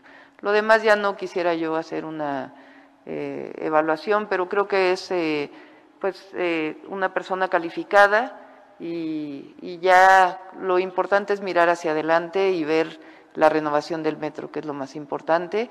Y en el caso de la línea 12, como ustedes saben, estamos trabajando, Jesús es el enlace con la comisión que encabezan distintos expertos, ingenieros, que se está trabajando en el proyecto ejecutivo tanto de la parte elevada como el túnel y toda la revisión que se tiene que hacer de la línea 12 y esperamos que ya muy pronto podamos darles toda esta información. Bueno, y Claudia Sheinbaum, ¿qué dijo sobre si haría cambios en, su gobierno? La jefa de gobierno dijo que todos los funcionarios están en evaluación y se está llevando a cabo una valoración de cambios. Vamos a escuchar. Hay un proceso de transición, obviamente, en donde ella tiene que dejarle toda la información al nuevo director del metro, a Guillermo Calderón, pero por el momento ella, eh, una vez, ella nos pidió eh, este tiempo, entonces por el momento ella entra al proceso de transición y va a seguir apoyando en todo caso desde fuera con cualquier información que se requiera. Bueno, y pues información de, violencia. Lamentablemente, la madrugada de este martes, un ataque dejó un saldo de nueve personas muertas en un aparente choque Maulipas, estoy de acuerdo con lo reportado por la agencia F de Noticias. Ciudadanos reportaron enfrentamientos entre presuntos integrantes del cártel del noreste y el cártel del Golfo la madrugada de este martes en Reynosa. También comentarles pues que el director de investigaciones de la Agencia Estatal de Investigaciones, Omar Sabino Chepetla Jiménez, perteneciente a la Fiscalía General del Estado de Oaxaca, fue asesinado este martes al mediodía. El funcionario se transportaba en una camioneta Nissan de doble cabina en la ribera del río Salado cuando le dispararon durante su trayecto. Y también esta mañana sujetos armados secuestraron al presidente municipal electo a la alcaldía de Penjamillo, Michoacán, Gilberto Mejía Salgado, afuera de su negocio. La Fiscalía Estatal confirmó que el alcalde quien ganó por el partido Encuentro Solidario, fue levantado y, dio a conocer además que ya inició la búsqueda de la víctima. Julio, pues es de la información más relevante. Bueno, Adriana, pues seguimos agradeciendo las contribuciones que siguen llegando. Daniel Flores nos envía un aporte económico, muchas gracias. Ricardo Payán Reyes dice, hola Julio, estoy fastidiado con los títulos amarillistas de algunos youtubers que dicen todos los días, ahora sí van por Samuel García o por Felipe y no. Pues sí, Ricardo Payán, sí, a veces ya aquí eh, en busca, a veces platicamos y bueno, le pondremos títulos aquí diciendo eso de cabroncísimo, eh, se escapa eh, Aureoles enfrente de Palacio Nacional y ya con eso atrapas la atención, tienes likes y vas, aunque no corresponda a la realidad. O esos que ponen, hoy hubiéramos puesto algo así como madrazo de AMLO a Silvano, em, eh, le tapa el camino para entrar a Palacio, alguna cosa así. Pues no, eh, tenemos que ser rigurosos y cuidadosos para no exacerbar, para no excitar falsas percepciones y yo creo que para poder para poder librar la batalla política ideológica que se está librando en México, se necesita conocer bien el terreno, actuar a partir del reconocimiento de la realidad de lo que está sucediendo y no engañarse ni darle por su lado al público para así tener muchos likes y mucha ganancia económica. Marlena Z, con todo el cariño, Julio, gracias. David Moreno nos envía también un apoyo desde donde, eh, bueno, eh, Cristian Rojas nos envía otro apoyo económico. David Moreno dice, saludos desde Tucson, Arizona, mi padre es de Torreón, mi paisano pues de Torreón, Coahuila. Eh, Cristian Rojas, como ya lo dije. Eh, eso, Pilote Hernández envía un apoyo y dice, saludotes Julio, el peinao. Pues a veces cuando puedo tengo que peinarme. Muchas gracias. Bueno, Adriana, pues creo que ha llegado el momento de agradecer a nuestra audiencia eh, el que nos hayan acompañado en esta emisión y para pararnos, para prepararnos para el de mañana, que también va a estar sabrosito y movidito, Adriana. Así es, Julio, pues que tengan muy buenas tardes, buen provecho y ya, como dices, nos vamos preparando para el programa de mañana. Muy bien, gracias, buenas tardes, hasta luego. Para que te enteres del próximo noticiero, suscríbete y dale follow en Apple, Spotify, Amazon Music, Google o donde sea que escuches podcast. Te invitamos a visitar nuestra página julioastillero.com.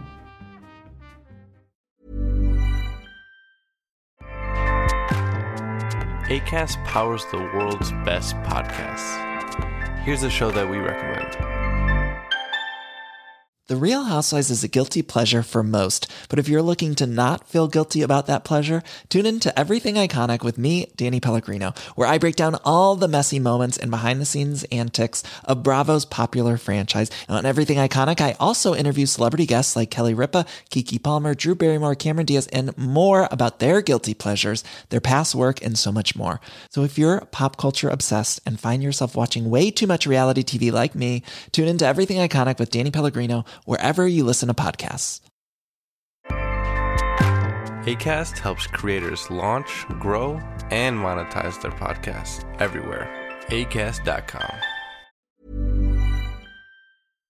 Para que te enteres del próximo noticiero, suscríbete y dale follow en Apple, Spotify, Amazon Music, Google o donde sea que escuches podcast. Te invitamos a visitar nuestra página julioastillero.com.